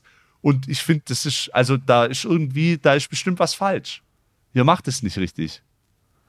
Und da muss ich mir gesellschaftlich so an, an die Rübe fassen, was da stellenweise abgelaufen ist. Ich finde es ja gut, dass sich Leute kritisch mit Sachen auseinandersetzen, aber dann halt wenigstens richtig.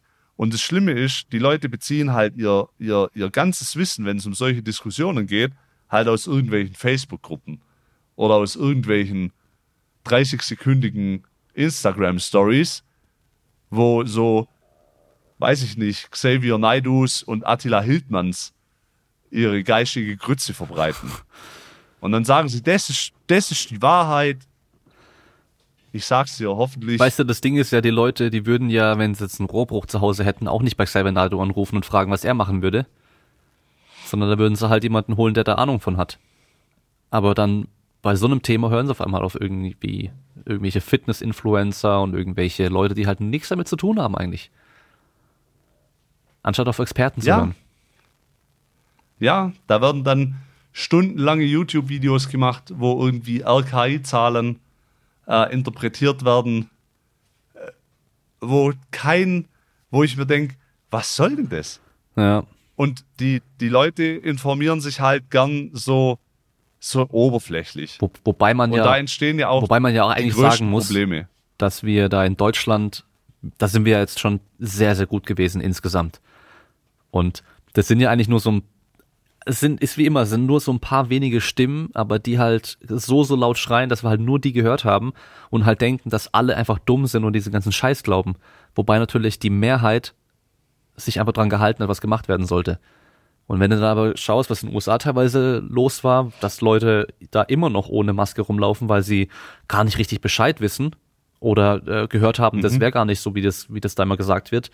Und es halt da ganz, ganz häufig ist. Und ähm, ich habe es gerade vorhin erst gesehen, dass Walmart ähm, jetzt überlegt, das äh, durchzusetzen, dass man nur mit Maske einkaufen darf. Mhm. We we weißt du so, jetzt, die kommen jetzt damit. Was Jetzt. ist los, Leute? Was Jetzt. ist los? Da ist die Party halt schon vorbei. Fast. Das Geile ist halt, ist ja auch diese Leute, die, ja, da gab's so diesen komischen Fitness-Typen da. Weißt du noch, den doch da, dem, der doch immer wieder mal so bei Lidl einkaufen geht und dann keine Maske an hat und meint, ja, die Mitarbeiter hätten, würden es ja ja. verstehen und so, weißt du. Ähm, es gibt ja Leute, die sagen, nee, ich will keine Maske anziehen, ähm, ich gehe trotzdem einkaufen. Und die verstehen gar nicht, dass du kein Recht darauf, darauf hast, in Lidl reinzugehen. Du hast da kein Recht darauf. Die können Ja. einfach sagen, nö, du bleibst draußen. Die müssten sich halt mal Pennymarkt-Doku von der Reeperbahn angucken, Ja. dass sie verstehen, was Hausrecht ist. Also, ich habe, weißt du, was ich auch gemerkt habe? Warum? Da war ich schon so ein bisschen erschrocken. Jetzt waren wir in Magdeburg übers Wochenende und wir waren ja von Donnerstag sind wir angereist und am Sonntag wieder zurück und waren dort im Hotel. So, jetzt ist in dem Hotel hängen überall Schilder, dass du eine Maske aufsetzen sollst. Also alleine von der Türe bis zu meinem Zimmer oder bis zu unserem Zimmer, wo wir drin waren, läufst du an fünf, sechs so Schildern vorbei. Und da am Frühstücksraum, da hängt ein riesiges Schild. Bitte warten, mir bringen Sie an Ihren Platz und wieder so ein Schild, dass du eine Maske aufsetzen willst. So, ich sitze morgens beim Frühstück und gucke natürlich auf den Eingang, weil da so mein Platz halt war. 50 Prozent von den Leuten latscht halt ohne Maske in diesen Frühstücksraum rein, bleibt auch nicht stehen, sondern latscht einfach rein und latscht dann direkt dahin, wo es das Essen gibt. Und dann denke ich mir, also Stevie Wonder hätte sogar diese Schilder gesehen. ohne Scheiß. Und die schaffen es da einfach stumpf dran vorbei zu marschieren. Das, ich, Auch geil, da weiß ich, warum diese Maßnahmen nicht funktionieren, weil die Leute einfach nicht funktionieren. auch geil bei uns in Stuttgart am Hauptbahnhof, ähm, wenn du zur S-Bahn gehst, da bist du ja unten drin. Und weil es ja dann schon unterirdisch ist und theoretisch zu ist, ist da auch Maskenpflicht. Und Mhm. das steht da auch überall. Aber das Geile ist auch, am Bahnsteig auf dem Boden sind so mit locker einem Meter Durchmesser so rote, riesige Aufkleber, wo Mhm. ein Bild drauf ist mit einer Maske und da steht äh, Maskenpflicht. Bitte ziehen Sie eine Maske an. Und Leute stehen teilweise drauf ohne Maske. Weißt du? Also, und dann laufe ich da durch mit meiner Maske und manche gucken mich auch noch so an, als wäre ich verrückt. Wo ich mir so denke, so, ey, seid ihr eigentlich blöd? Und weißt du, was das Schlimme Ja. ist? Wenn du jetzt hergehen würdest und du würdest die Leute darauf aufmerksam Ja. machen, dann wärst du noch der Idiot. Ja, Dann würden die sich, dann würden die sich noch echauffieren, dass wir sie jetzt auf einen offensichtlichen Fehler, den sie gemacht haben, hinweisen. Hinweist. Ja, das ist die Gesellschaft, in der wir leben. ja, Es sind immer die anderen ja, schuld. sowieso. Immer. Sowieso. Ich habe ja alles richtig gemacht. Ja, ja. Ähm, äh, lass mal Thema wechseln jetzt. Was habt ihr denn beim Seminar gemacht? Was waren da für Inhalte? Ähm, also pass auf, wir haben ein CrossFit-spezifisches Seminar gemacht. Wir sind im Prinzip drauf eingegangen, Pattern, also sprich diese ganze Bewegungseinleitungsgeschichte in gerade Bezug auf die Powerlifting-Movements und auch so ein bisschen CrossFit-spezifisch. Dann sind wir noch drauf eingegangen, Schmerzwahrnehmung und Schmerzeinteilung, also beziehungsweise wie muss ich Schmerz wie kann ich den einordnen? Habe ich den Schmerz zum Beispiel in Ruhe oder habe ich den Schmerz nur bei Belastung? Ist der Schmerz, sobald ich die Belastung wieder abbreche, sofort weg? Oder bleibt der Schmerz noch ein bisschen? Und vor allem, wie kann ich diese Geschichte auch ähm, beeinflussen? Also ist dieser Schmerz beeinflussbar? Dann haben wir noch äh, sportwissenschaftliche Grundlagen gemacht, also gerade in Bezug auf Kraft- und äh, Ausdauertraining, also eher so in Bezug, im CrossFit haben wir jetzt eher so Intervalltraining und HIT angesprochen und haben dann halt noch ganz viel Praxistechnik gemacht zum Thema, also alle Powerlifting-spezifischen Movements und auch, wie du bestimmte Schwachstellen durch Tests erkennen kannst. Dass du zum Beispiel sagst, okay, Problem, Person hat Problem XY, Schulterthema hier. Und jetzt kann man gucken, okay, wo kommt das Problem her? Ist es ein Lattproblem? Ist es ein Brustproblem? Ist es ein Serratusproblem? Woher kommt dieses Thema? Wie kann ich es testen? Und wie kann ich es, wenn ich es rausgefunden habe, was es ist, zielführend trainieren, damit ich dieses Problem loswerde? Mhm. Ja. Das war die Inhalte von den zwei Tagen. Vielleicht können wir ja ein bisschen über dieses Schmerzthema mal sprechen, weil das, glaube ich, so ein Ding, was immer noch für viele ähm, ja, Thema darstellt, wo man einfach wenig drüber weiß. Und können ja mal mich als Beispiel nehmen, weil ich habe dir, ich glaube, habe ich dir gestern, habe ich dir, glaube ich, äh, genau, habe ich dir kurz ja. geschickt. Ich habe ja mit meiner Patellasehne mal ein bisschen Probleme gehabt in letzter Zeit und ich habe im Januar beim beim Paul durch den Wettkampf auch nach der nach dem ersten gültigen Kniebeugeversuch dann auch abgebrochen meine Kniebeugen, weil ich da einfach gemerkt habe, okay, irgendwas stimmt in meinem Knie nicht, ich hatte dann Schmerzen und ich wollte es einfach nicht riskieren, da weiterzumachen. Und auf jeden Fall habe ich jetzt über der Kniescheibe, so zwischen Kniescheibe und Bassus Medialis, habe ich jetzt wie so eine Delle. Also man, man sieht die auch, wenn ich anspanne und man spürt sie auch und da ist, da ist irgendwas. Und das habe ich jetzt einfach immer gemerkt beim Kniebeugen und äh, die Patellasehnen aber gut in den Griff bekommen, aber das habe ich immer noch gespürt. Mhm. Und jetzt kannst du einfach mal kurz sagen, was du mir als Vorschlag gegeben hast, was ich mal probieren soll. Okay, also, wir haben ja, du hast ja gerade das schon erklärt und im Prinzip habe ich dann gesagt, okay, wenn dieses Problem unter Belastung auftaucht, dann habe ich zu dir gesagt, okay, lässt sich dieses Problem unter Belastung denn beeinflussen? Das heißt, wenn dieses Problem auftaucht, zum Beispiel bei einer Kniebeugung, kann man dann am Oberschenkel durch zum Beispiel eine Hautverschiebung diesen Schmerz beeinflussen. Wird der mehr oder weniger? Und wenn er weniger wird, in welche Richtung dieser Hautverschieblichkeit wird dieser Schmerz denn weniger. Dann kann man mit dem Tonus arbeiten, dass man sagt, okay, man nimmt mal, versucht einen Tonus runterzufahren, zum Beispiel im Quadrizeps oder im Vastus medialis, weil du ja gesagt hast, es ist eher innen, innen am Knie, und sagt, okay, ich nehme da mal einen Tonus bisschen raus und wiederhole die Bewegung dann. Ist die Bewegung dann besser, schlechter, gleich? Wenn das jetzt alles keinen Einfluss hätte, ja, das heißt, Hautverschieblichkeitstest, kein Einfluss. Tonusregulation, kein Einfluss. Dann kann man noch sagen, okay, ist es ein Stabilitätsproblem? Das heißt, man könnte das Knie stabilisieren, beziehungsweise die Kniebeugung in einer anderen Übungsausführung zum Beispiel testen. Das heißt, wenn du jetzt sagen würdest, ich habe das Problem nur bei der Kniebeuge, dann wäre die Frage, okay, hast du das Problem beim Beinbeuger, beim Strecker? Das heißt, wenn ich dich jetzt in die Maschine reinsetzen würde und ich lasse dich Beinbeuger, Beinstrecker trainieren, tritt dann das Symptom genauso auf oder tritt es eher nicht auf? Oder tritt das Symptom auf, wenn das Knie fixiert ist während einer Kniebeuge? Das heißt, man nimmt zum Beispiel von außen oder von innen ein Gummiband, gegen das man dagegen spannt, gibt ein bisschen eine andere Ansteuerungs, äh, äh, ein bisschen eine andere EMG-Ableitung, also die Ansteuerung wird ein bisschen anders verändert sich dann das Knie.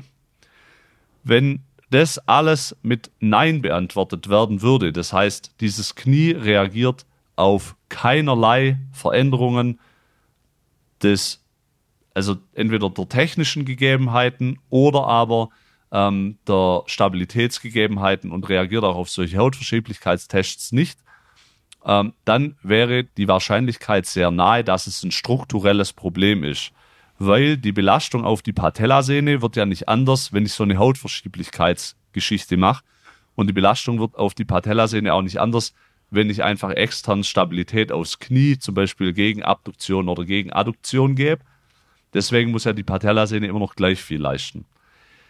Das heißt, da wäre dann eher die Frage, okay, könnte das ein strukturelles Problem sein? Das könnte man wiederum rausfinden, gibt es Entzündungszeichen. Ist es rot, geschwollen, warm, in Ruhe schmerzhaft? Wie ist es bei Nacht? Ist es funktionseingeschränkt im Alltag etc. etc. Was man zusätzlich noch testen kann, wäre, wie reagiert es auf Wärme? Wenn du irgendwo eine akute Entzündung hast, dann würde Wärme dieses Symptom in der Regel verschlechtern. Wenn du jetzt aber Wärme drauf packst und du sagst, das wird tendenziell besser, dann wäre es eher eine reflektorische Geschichte.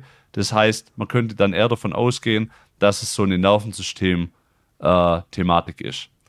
So, dann haben wir ja gesagt, okay, Oberschenkel abgehakt, gucken wir uns Schienbein an, könnte theoretisch auch vom Unterschenkel kommen. Da läuft das Schema im Prinzip genau gleich ab. Ja, wieder Hautverschieblichkeitstests etc. Übungen kann man hier jetzt nicht großartig verändern, weil es bleibt ja halt eine Kniebeuge oder Beinstrecker, Beinbeuger. So, wenn jetzt im Raum steht, dass es keine Entzündungszeichen wären, ja, also Wärme reagiert es nicht negativ, vielleicht sogar eher positiv, dann könnte man sich noch die Frage stellen, es stand ja mal eine Verletzung im, äh, äh in der Vergangenheit ist ja eine Verletzung am Knie passiert. Das heißt, irgendwas war an dem Knie, wo die Patellasehne eine abgekriegt hat äh, beim Three Nations Cup. Dann muss man sich die Frage stellen, okay, könnte das ein Problem der Wahrnehmung sein, das heißt ein Zentralnervensystemproblem oder ein, Mechanorezeptor, ein mechanorezeptives Problem der Wahrnehmung. Das heißt, stell dir vor, du hast im Bindegewebe von deiner Patellasehne die hat eine Zugfestigkeit von 100 Prozent. Was jetzt 100 Prozent ist, ist natürlich individuell unterschiedlich. Und jetzt hast du eine normale, hast du so eine Schmerzwahrnehmungszone, die liegt relativ nah an der Gesamtbelastbarkeit dieser Patellasehne irgendwo bei 90 Prozent, sage ich jetzt vielleicht mal. Das heißt, wenn du diese Patellasehne relativ nah an ihre maximale Belastbarkeit heranbelastest, dann ist es wahrscheinlich, dass da ein Schmerzreiz auftritt. Wenn jetzt eine Verletzung passiert, dann wird diese Schmerzwahrnehmungszone nicht mehr so nah bei diesen 100% liegen. Diese Zone wandert quasi runter. Das heißt, du könntest jetzt theoretisch vielleicht schon bei 50, 60% der maximalen Belastbarkeit dieser Patellasehne schon einen Schmerz spüren, obwohl die eigentliche Belastbarkeit in keinster Weise gefährdet ist. Aber dein Nervensystem reagiert halt sensibler drauf. Das kann man sich so vorstellen, wenn du einen Sonnenbrand hast und du gehst jetzt duschen und du duschst mit dem Wasser mit de oder mit relativ warmem Wasser, dann wirst du das auf der Stelle, wo du Sonnenbrand hast, als zu heiß empfinden, obwohl du an anderer Stelle sagst, das ist angenehm warm da bist du halt sensibilisiert. Da toleriert das Gewebe oder das Nervensystem toleriert in diesem Moment diese Form des Reizes nicht, einfach um die Struktur vielleicht noch zu schützen. Das wäre Erklärungsmodell Nummer eins, was jetzt mechanorezeptiv äh, und ZNS bedingt ist. Was jetzt unwahrscheinlicher ist, in deinem Fall, aber was immer noch zu testen wäre, was interessant zu wissen wäre, wenn Personen verhältnismäßig lange Schmerzzustände haben. Das heißt, sagen wir mal chronische Schmerzpatienten oder die hatten einen sehr langen Reha-Prozess, der mit immer wieder Schmerzen oder Rückschlägen behaftet war. Dann verändert sich auch das repräsentative Feld dieses Areals im Gehirn. Das heißt, du hast jetzt, du kennst ja die, noch vom Sportstudio, jeder Mensch hat ja so einen Homunculus mehr oder weniger, ein sensibles und motorisches Rindenfeld im Gehirn. Und da repräsentieren ja bestimmte Bereiche, bestimmte Körperareale. Das heißt, ich habe für meine Hand habe ich ein, ein, ein Rindenfeld für Sensibilität und für Motorik. Verletze ich mir jetzt die Hand und ich habe relativ lange Schmerz, Schmerzen an der Hand, dann wird dieses Areal, das im Gehirn diese Hand darstellt,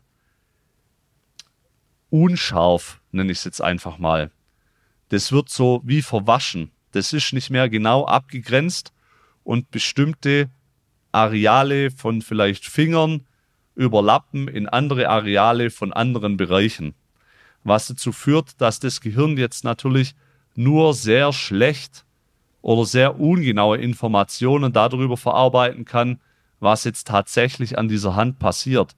Das heißt, ein Reiz, der, den ich mechanorezeptorisch an der Hand aufnehm, aufnehme, trifft jetzt im Gehirn auf ein Rindenfeld oder auf ein Areal, was nicht mehr so genau dargestellt ist, wie es normal wäre.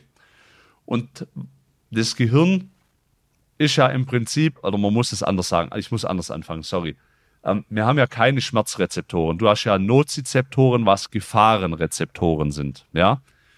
Und wenn jetzt ein Reiz, egal ob das jetzt ein nozizeptiver oder ein mechanorezeptiver oder ein Wärmereiz, scheißegal, ins Gehirn kommt und es trifft auf ein Hirnareal, das sehr ungenau ist, das die Reize vielleicht nicht adäquat verarbeiten kann, dann ist es eine ungenaue Wahrnehmung. Und das bedeutet fürs Hirn natürlich mehr oder weniger, auch im Kontext zur vorangegangenen Verletzung und vielleicht den Schmerzen, die schon da waren, eher Gefahr, weil die Reize ja nicht zu 100% genau verarbeitet werden können.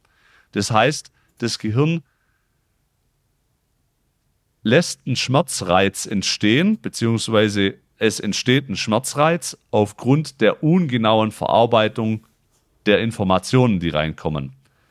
Weil letztendlich macht ja das Gehirn nichts anderes, als nur Infos aus der Peripherie zu arbeiten und aus diesem Konglomerat an Informationen quasi dann Wahrnehmung zu schaffen. Ist jetzt aber entweder das, was über die periphere Wahrnehmung reinkommt, ungenau, das heißt, weil ich vielleicht eine Nervenverletzung in der Peripherie hatte, oder ist das Rindenfeld, äh, das äh, ungenau ist, das Problem, dann habe ich natürlich nachher das Thema, dass das eine und das andere dazu führt, dass die Wahrnehmung ungenau wird. Und das kann natürlich im Gehirn dazu führen, dass ein Schmerz entsteht. Alles, was wir jetzt gesprochen haben, bezieht immer noch nicht diesen psychosozialen Faktor mit ein. Oder diesen biopsychosozialen Faktor, muss ich sagen. Weil es jetzt kommt noch on top, dass zum Beispiel Depressionen können Schmerzen massiv begünstigen. Schlafmangel kann Schmerzen massiv begünstigen. Stress, Depression und Schlafmangel kann sogar Wundheilung extrem stören.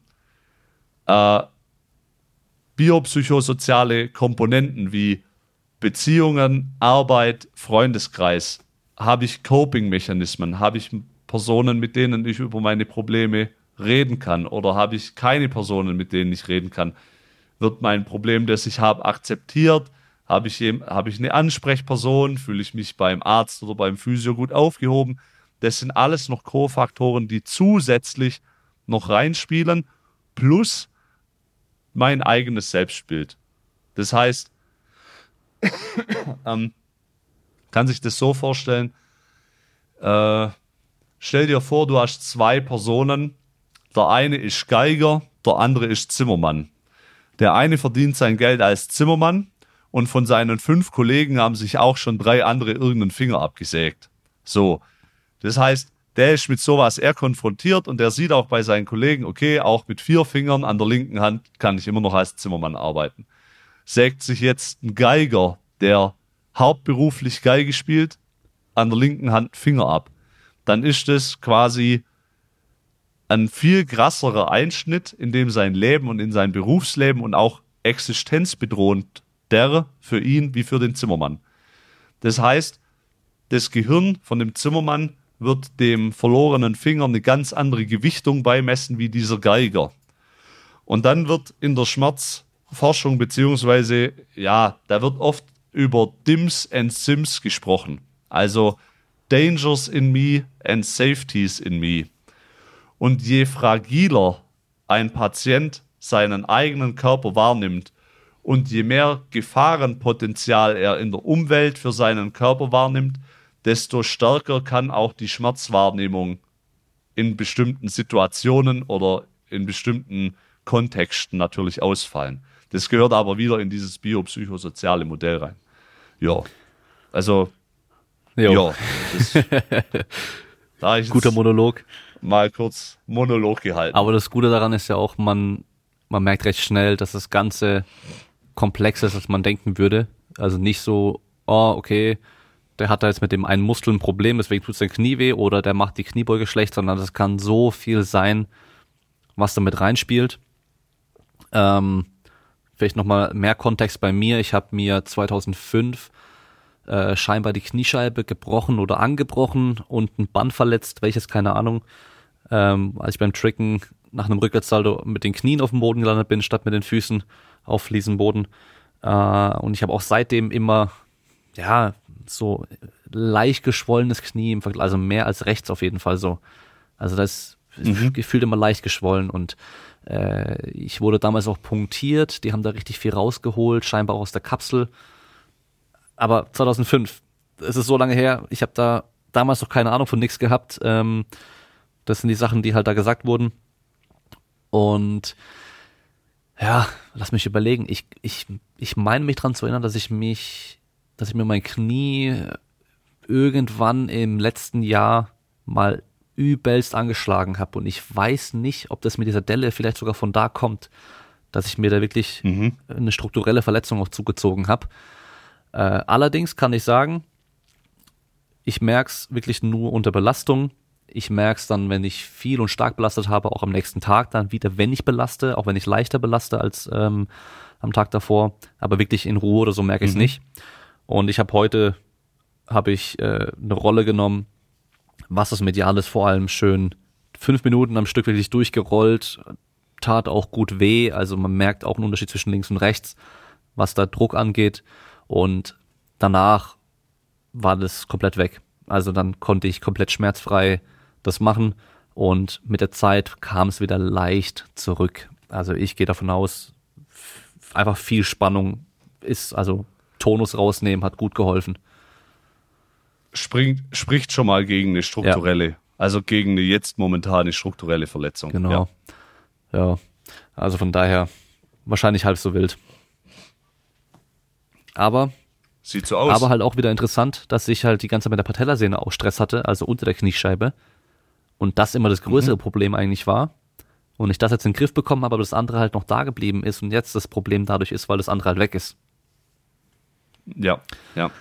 Ja, aber gut, da hilft halt dann am Schluss echt nur ausprobieren und äh, jemanden, jemanden drüber gucken lassen, der Ahnung hat.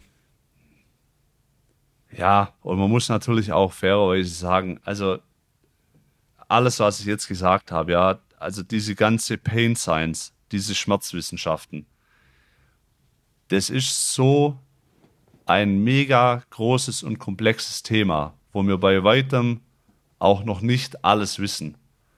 Zum Beispiel, ähm, Patrick Preilowski hat es auch gesagt in seinem äh, äh, Pain and Performance Seminar.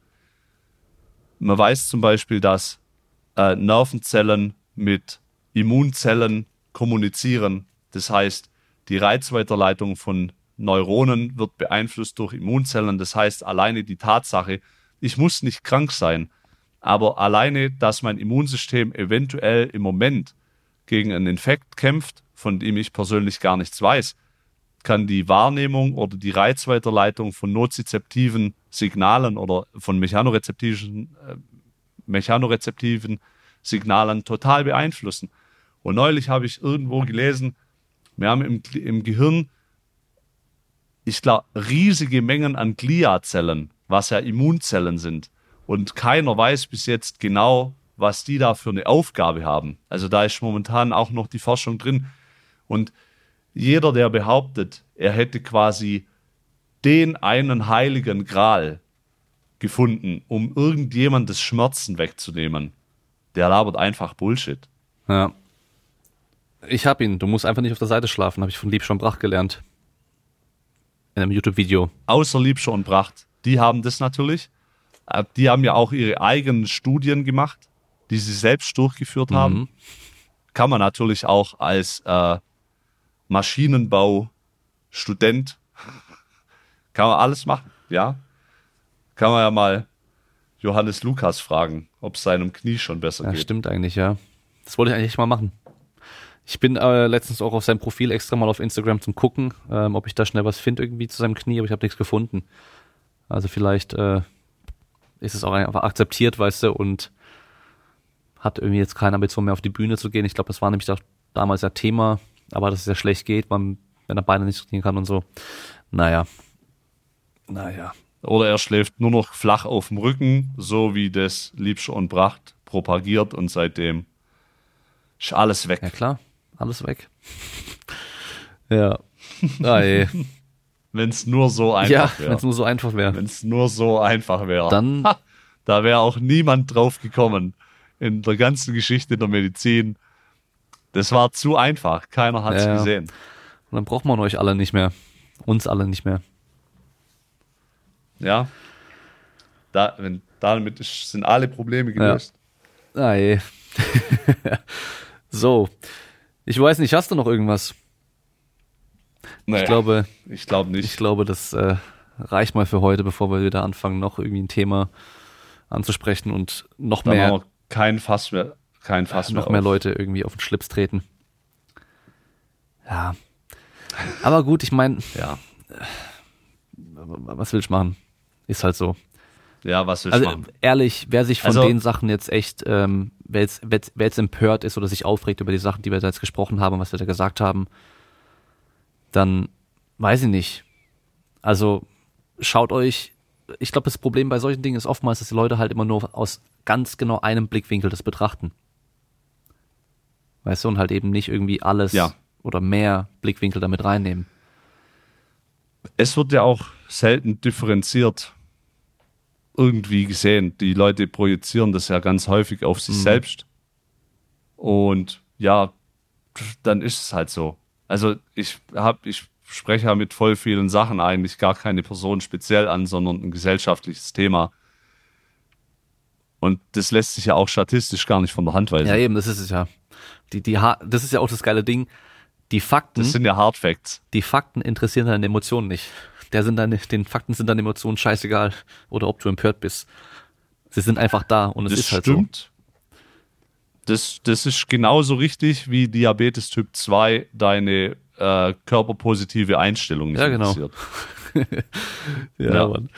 Ja, da, da kann ich übrigens ähm, Everyday Fitness heißt er, glaube ich, auf YouTube empfehlen. Weiß nicht, ob du den kennst. Mhm.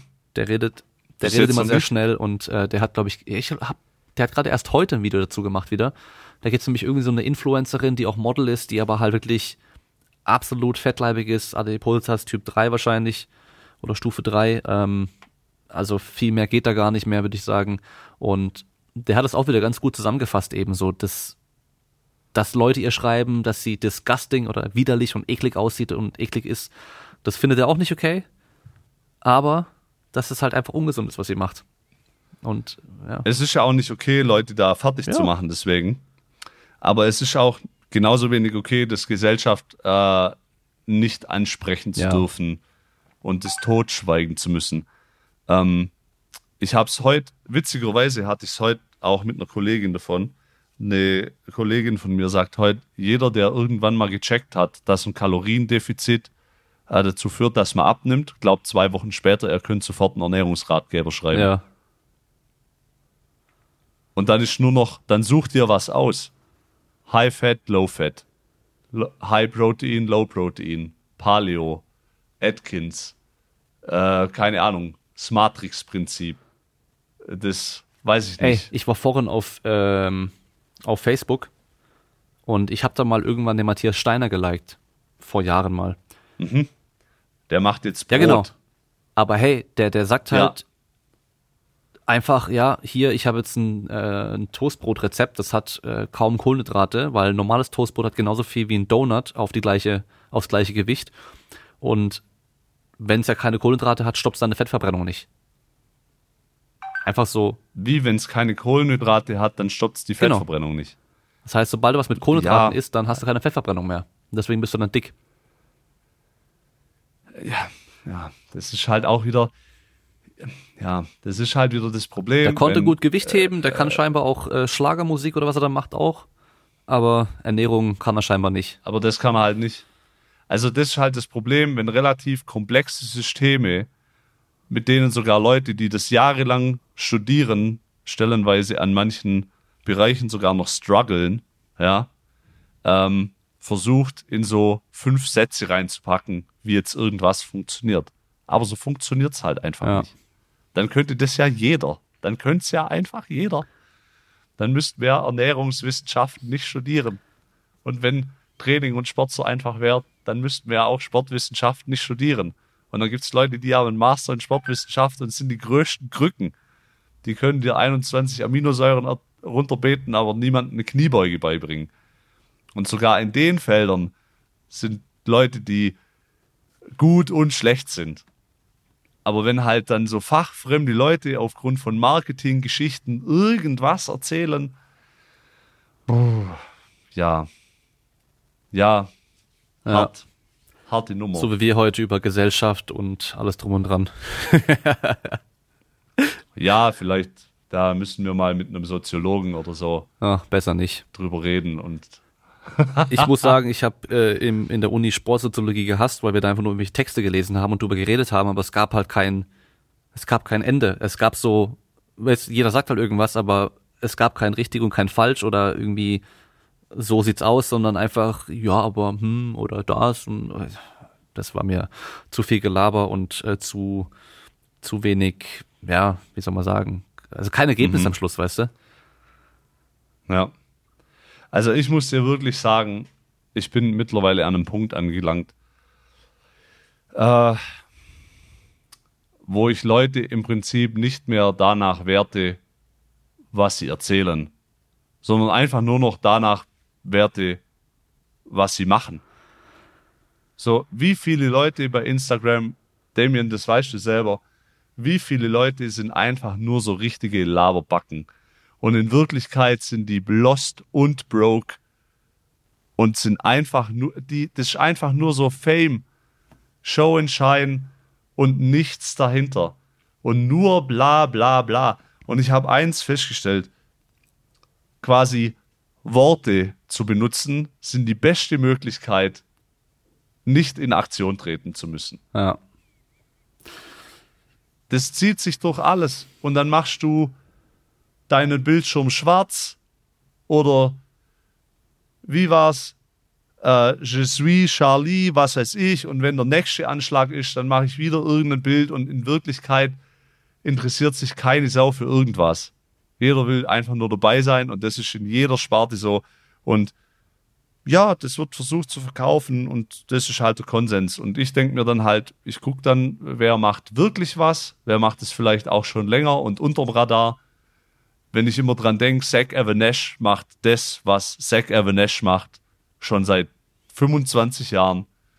Und dann kommt jemand mit seinem 35. Kniebeugenseminar um die Ecke, wo er den Leuten einen Adduktor äh, die Adduktoren tot triggert, um dann einfach zu sagen, jetzt kannst du besser Knie beugen. Für immer.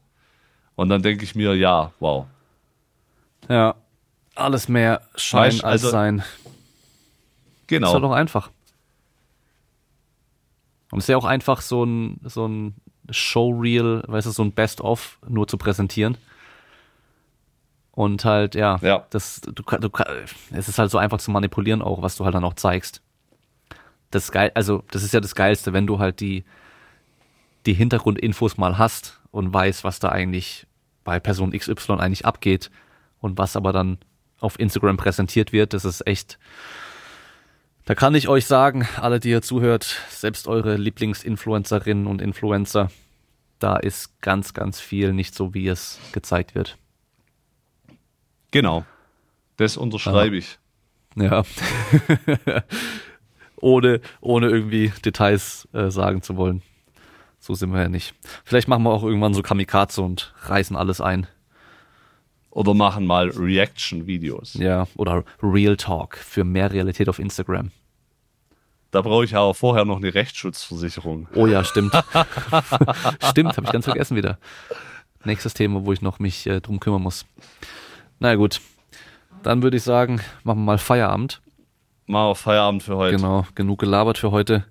Ähm, ja, ich glaube am Schluss war es dann doch nochmal inhaltlich ein bisschen interessanter für Physiotherapie, Training, allem drum und dran, als, Ja. als der Anfang. Also die, die ersten, die erste Stunde haben wir halt wieder quer durchs Gemüsegebiet geraged. Ja. Ja, ja wobei dieses äh, Übergewichtsthema, das ist ja auch wichtig. Das ist wichtig und es betrifft uns ja auch. Das ist ja auch Teil unseres Berufs. Ja. Und ich muss ehrlich sagen, mir geht es jetzt auch persönlich besser. Das ist so wie Therapiegespräch. Ja. Da habe ich jetzt, jetzt bin ich wieder gut drauf. Ist schon alles cool. Ja, genau. Geil. Das ist gut für deine, dein biopsychosoziales Umfeld. Genau. Also für mein Umfeld ist es eh gut. Ja, ja. Ich werde jetzt noch ein Flutschfingereis essen. Ich habe schon, dann, ich habe schon kein Raketeneis oder kein Kaktuseis mehr. Ich habe letztes Mal die letzten vier, glaube ich, die noch in der Tiefkühltruhe war, habe ich auf einmal vernichtet. Ah, Kaktuseis schmiert zu süß. Ja, das ist ja nur das Ding Das habe ich probiert, das hau ich, das geht nicht, das kriege ich nicht rein. Ja, ist ja aber ist wie ein Flutschfinger, nur halt mit dem Kaugummi-Zeugs da oben noch drauf. Das brauche ich eigentlich auch nicht. Aber oben drauf. No. Flutschfinger gab es halt da gerade nicht. Na gut. Gut. In diesem Sinne wünsche ich dir noch einen schönen Abend und allen Ebenso. da draußen, die ihr Danke. zuhört, auch. Seid nicht schwach. Nee, wie war das? Der, der erste Fitness-Influencer? Ähm, The Art of Manliness Bernard kann ich euch empfehlen im Podcast mit äh, der letzte, vorletzte Folge, glaube ich, mittlerweile. Ähm, der erste Fitness-Influencer auf Englisch. Ähm, Weakness is a crime, don't be a criminal. Bernard McFadden war der Name. Genau. Weakness is a crime, don't ja. be a criminal. Man muss aber, also der hat schon ein paar coole Sachen gesagt, man muss aber auch sagen, er war auch ein richtiger Spinner und hat seine Kinder also teilweise umgebracht, weil er so ein Spinner war. Das heißt, man kann sich da dann, so wie Bruce Lee das sagt, das Gute nehmen und den Rest einfach weglassen. Genau. Aber er war quasi der Wegbereiter. Ja, also ohne den gäbe es das Ganze, alle, ja. das Ganze alles nicht. Richtig. Also selbst Jack LaLanne und sowas kam ja auch von ihm und Joe Weider und so weiter. Das war schon echt interessant. Weil den hatte ich auch nicht auf dem Schirm vorher. Ja. So, Gut. dann vielen Dank fürs Zuhören. Bleibt stark. Bis zum nächsten Mal. Ciao, ciao.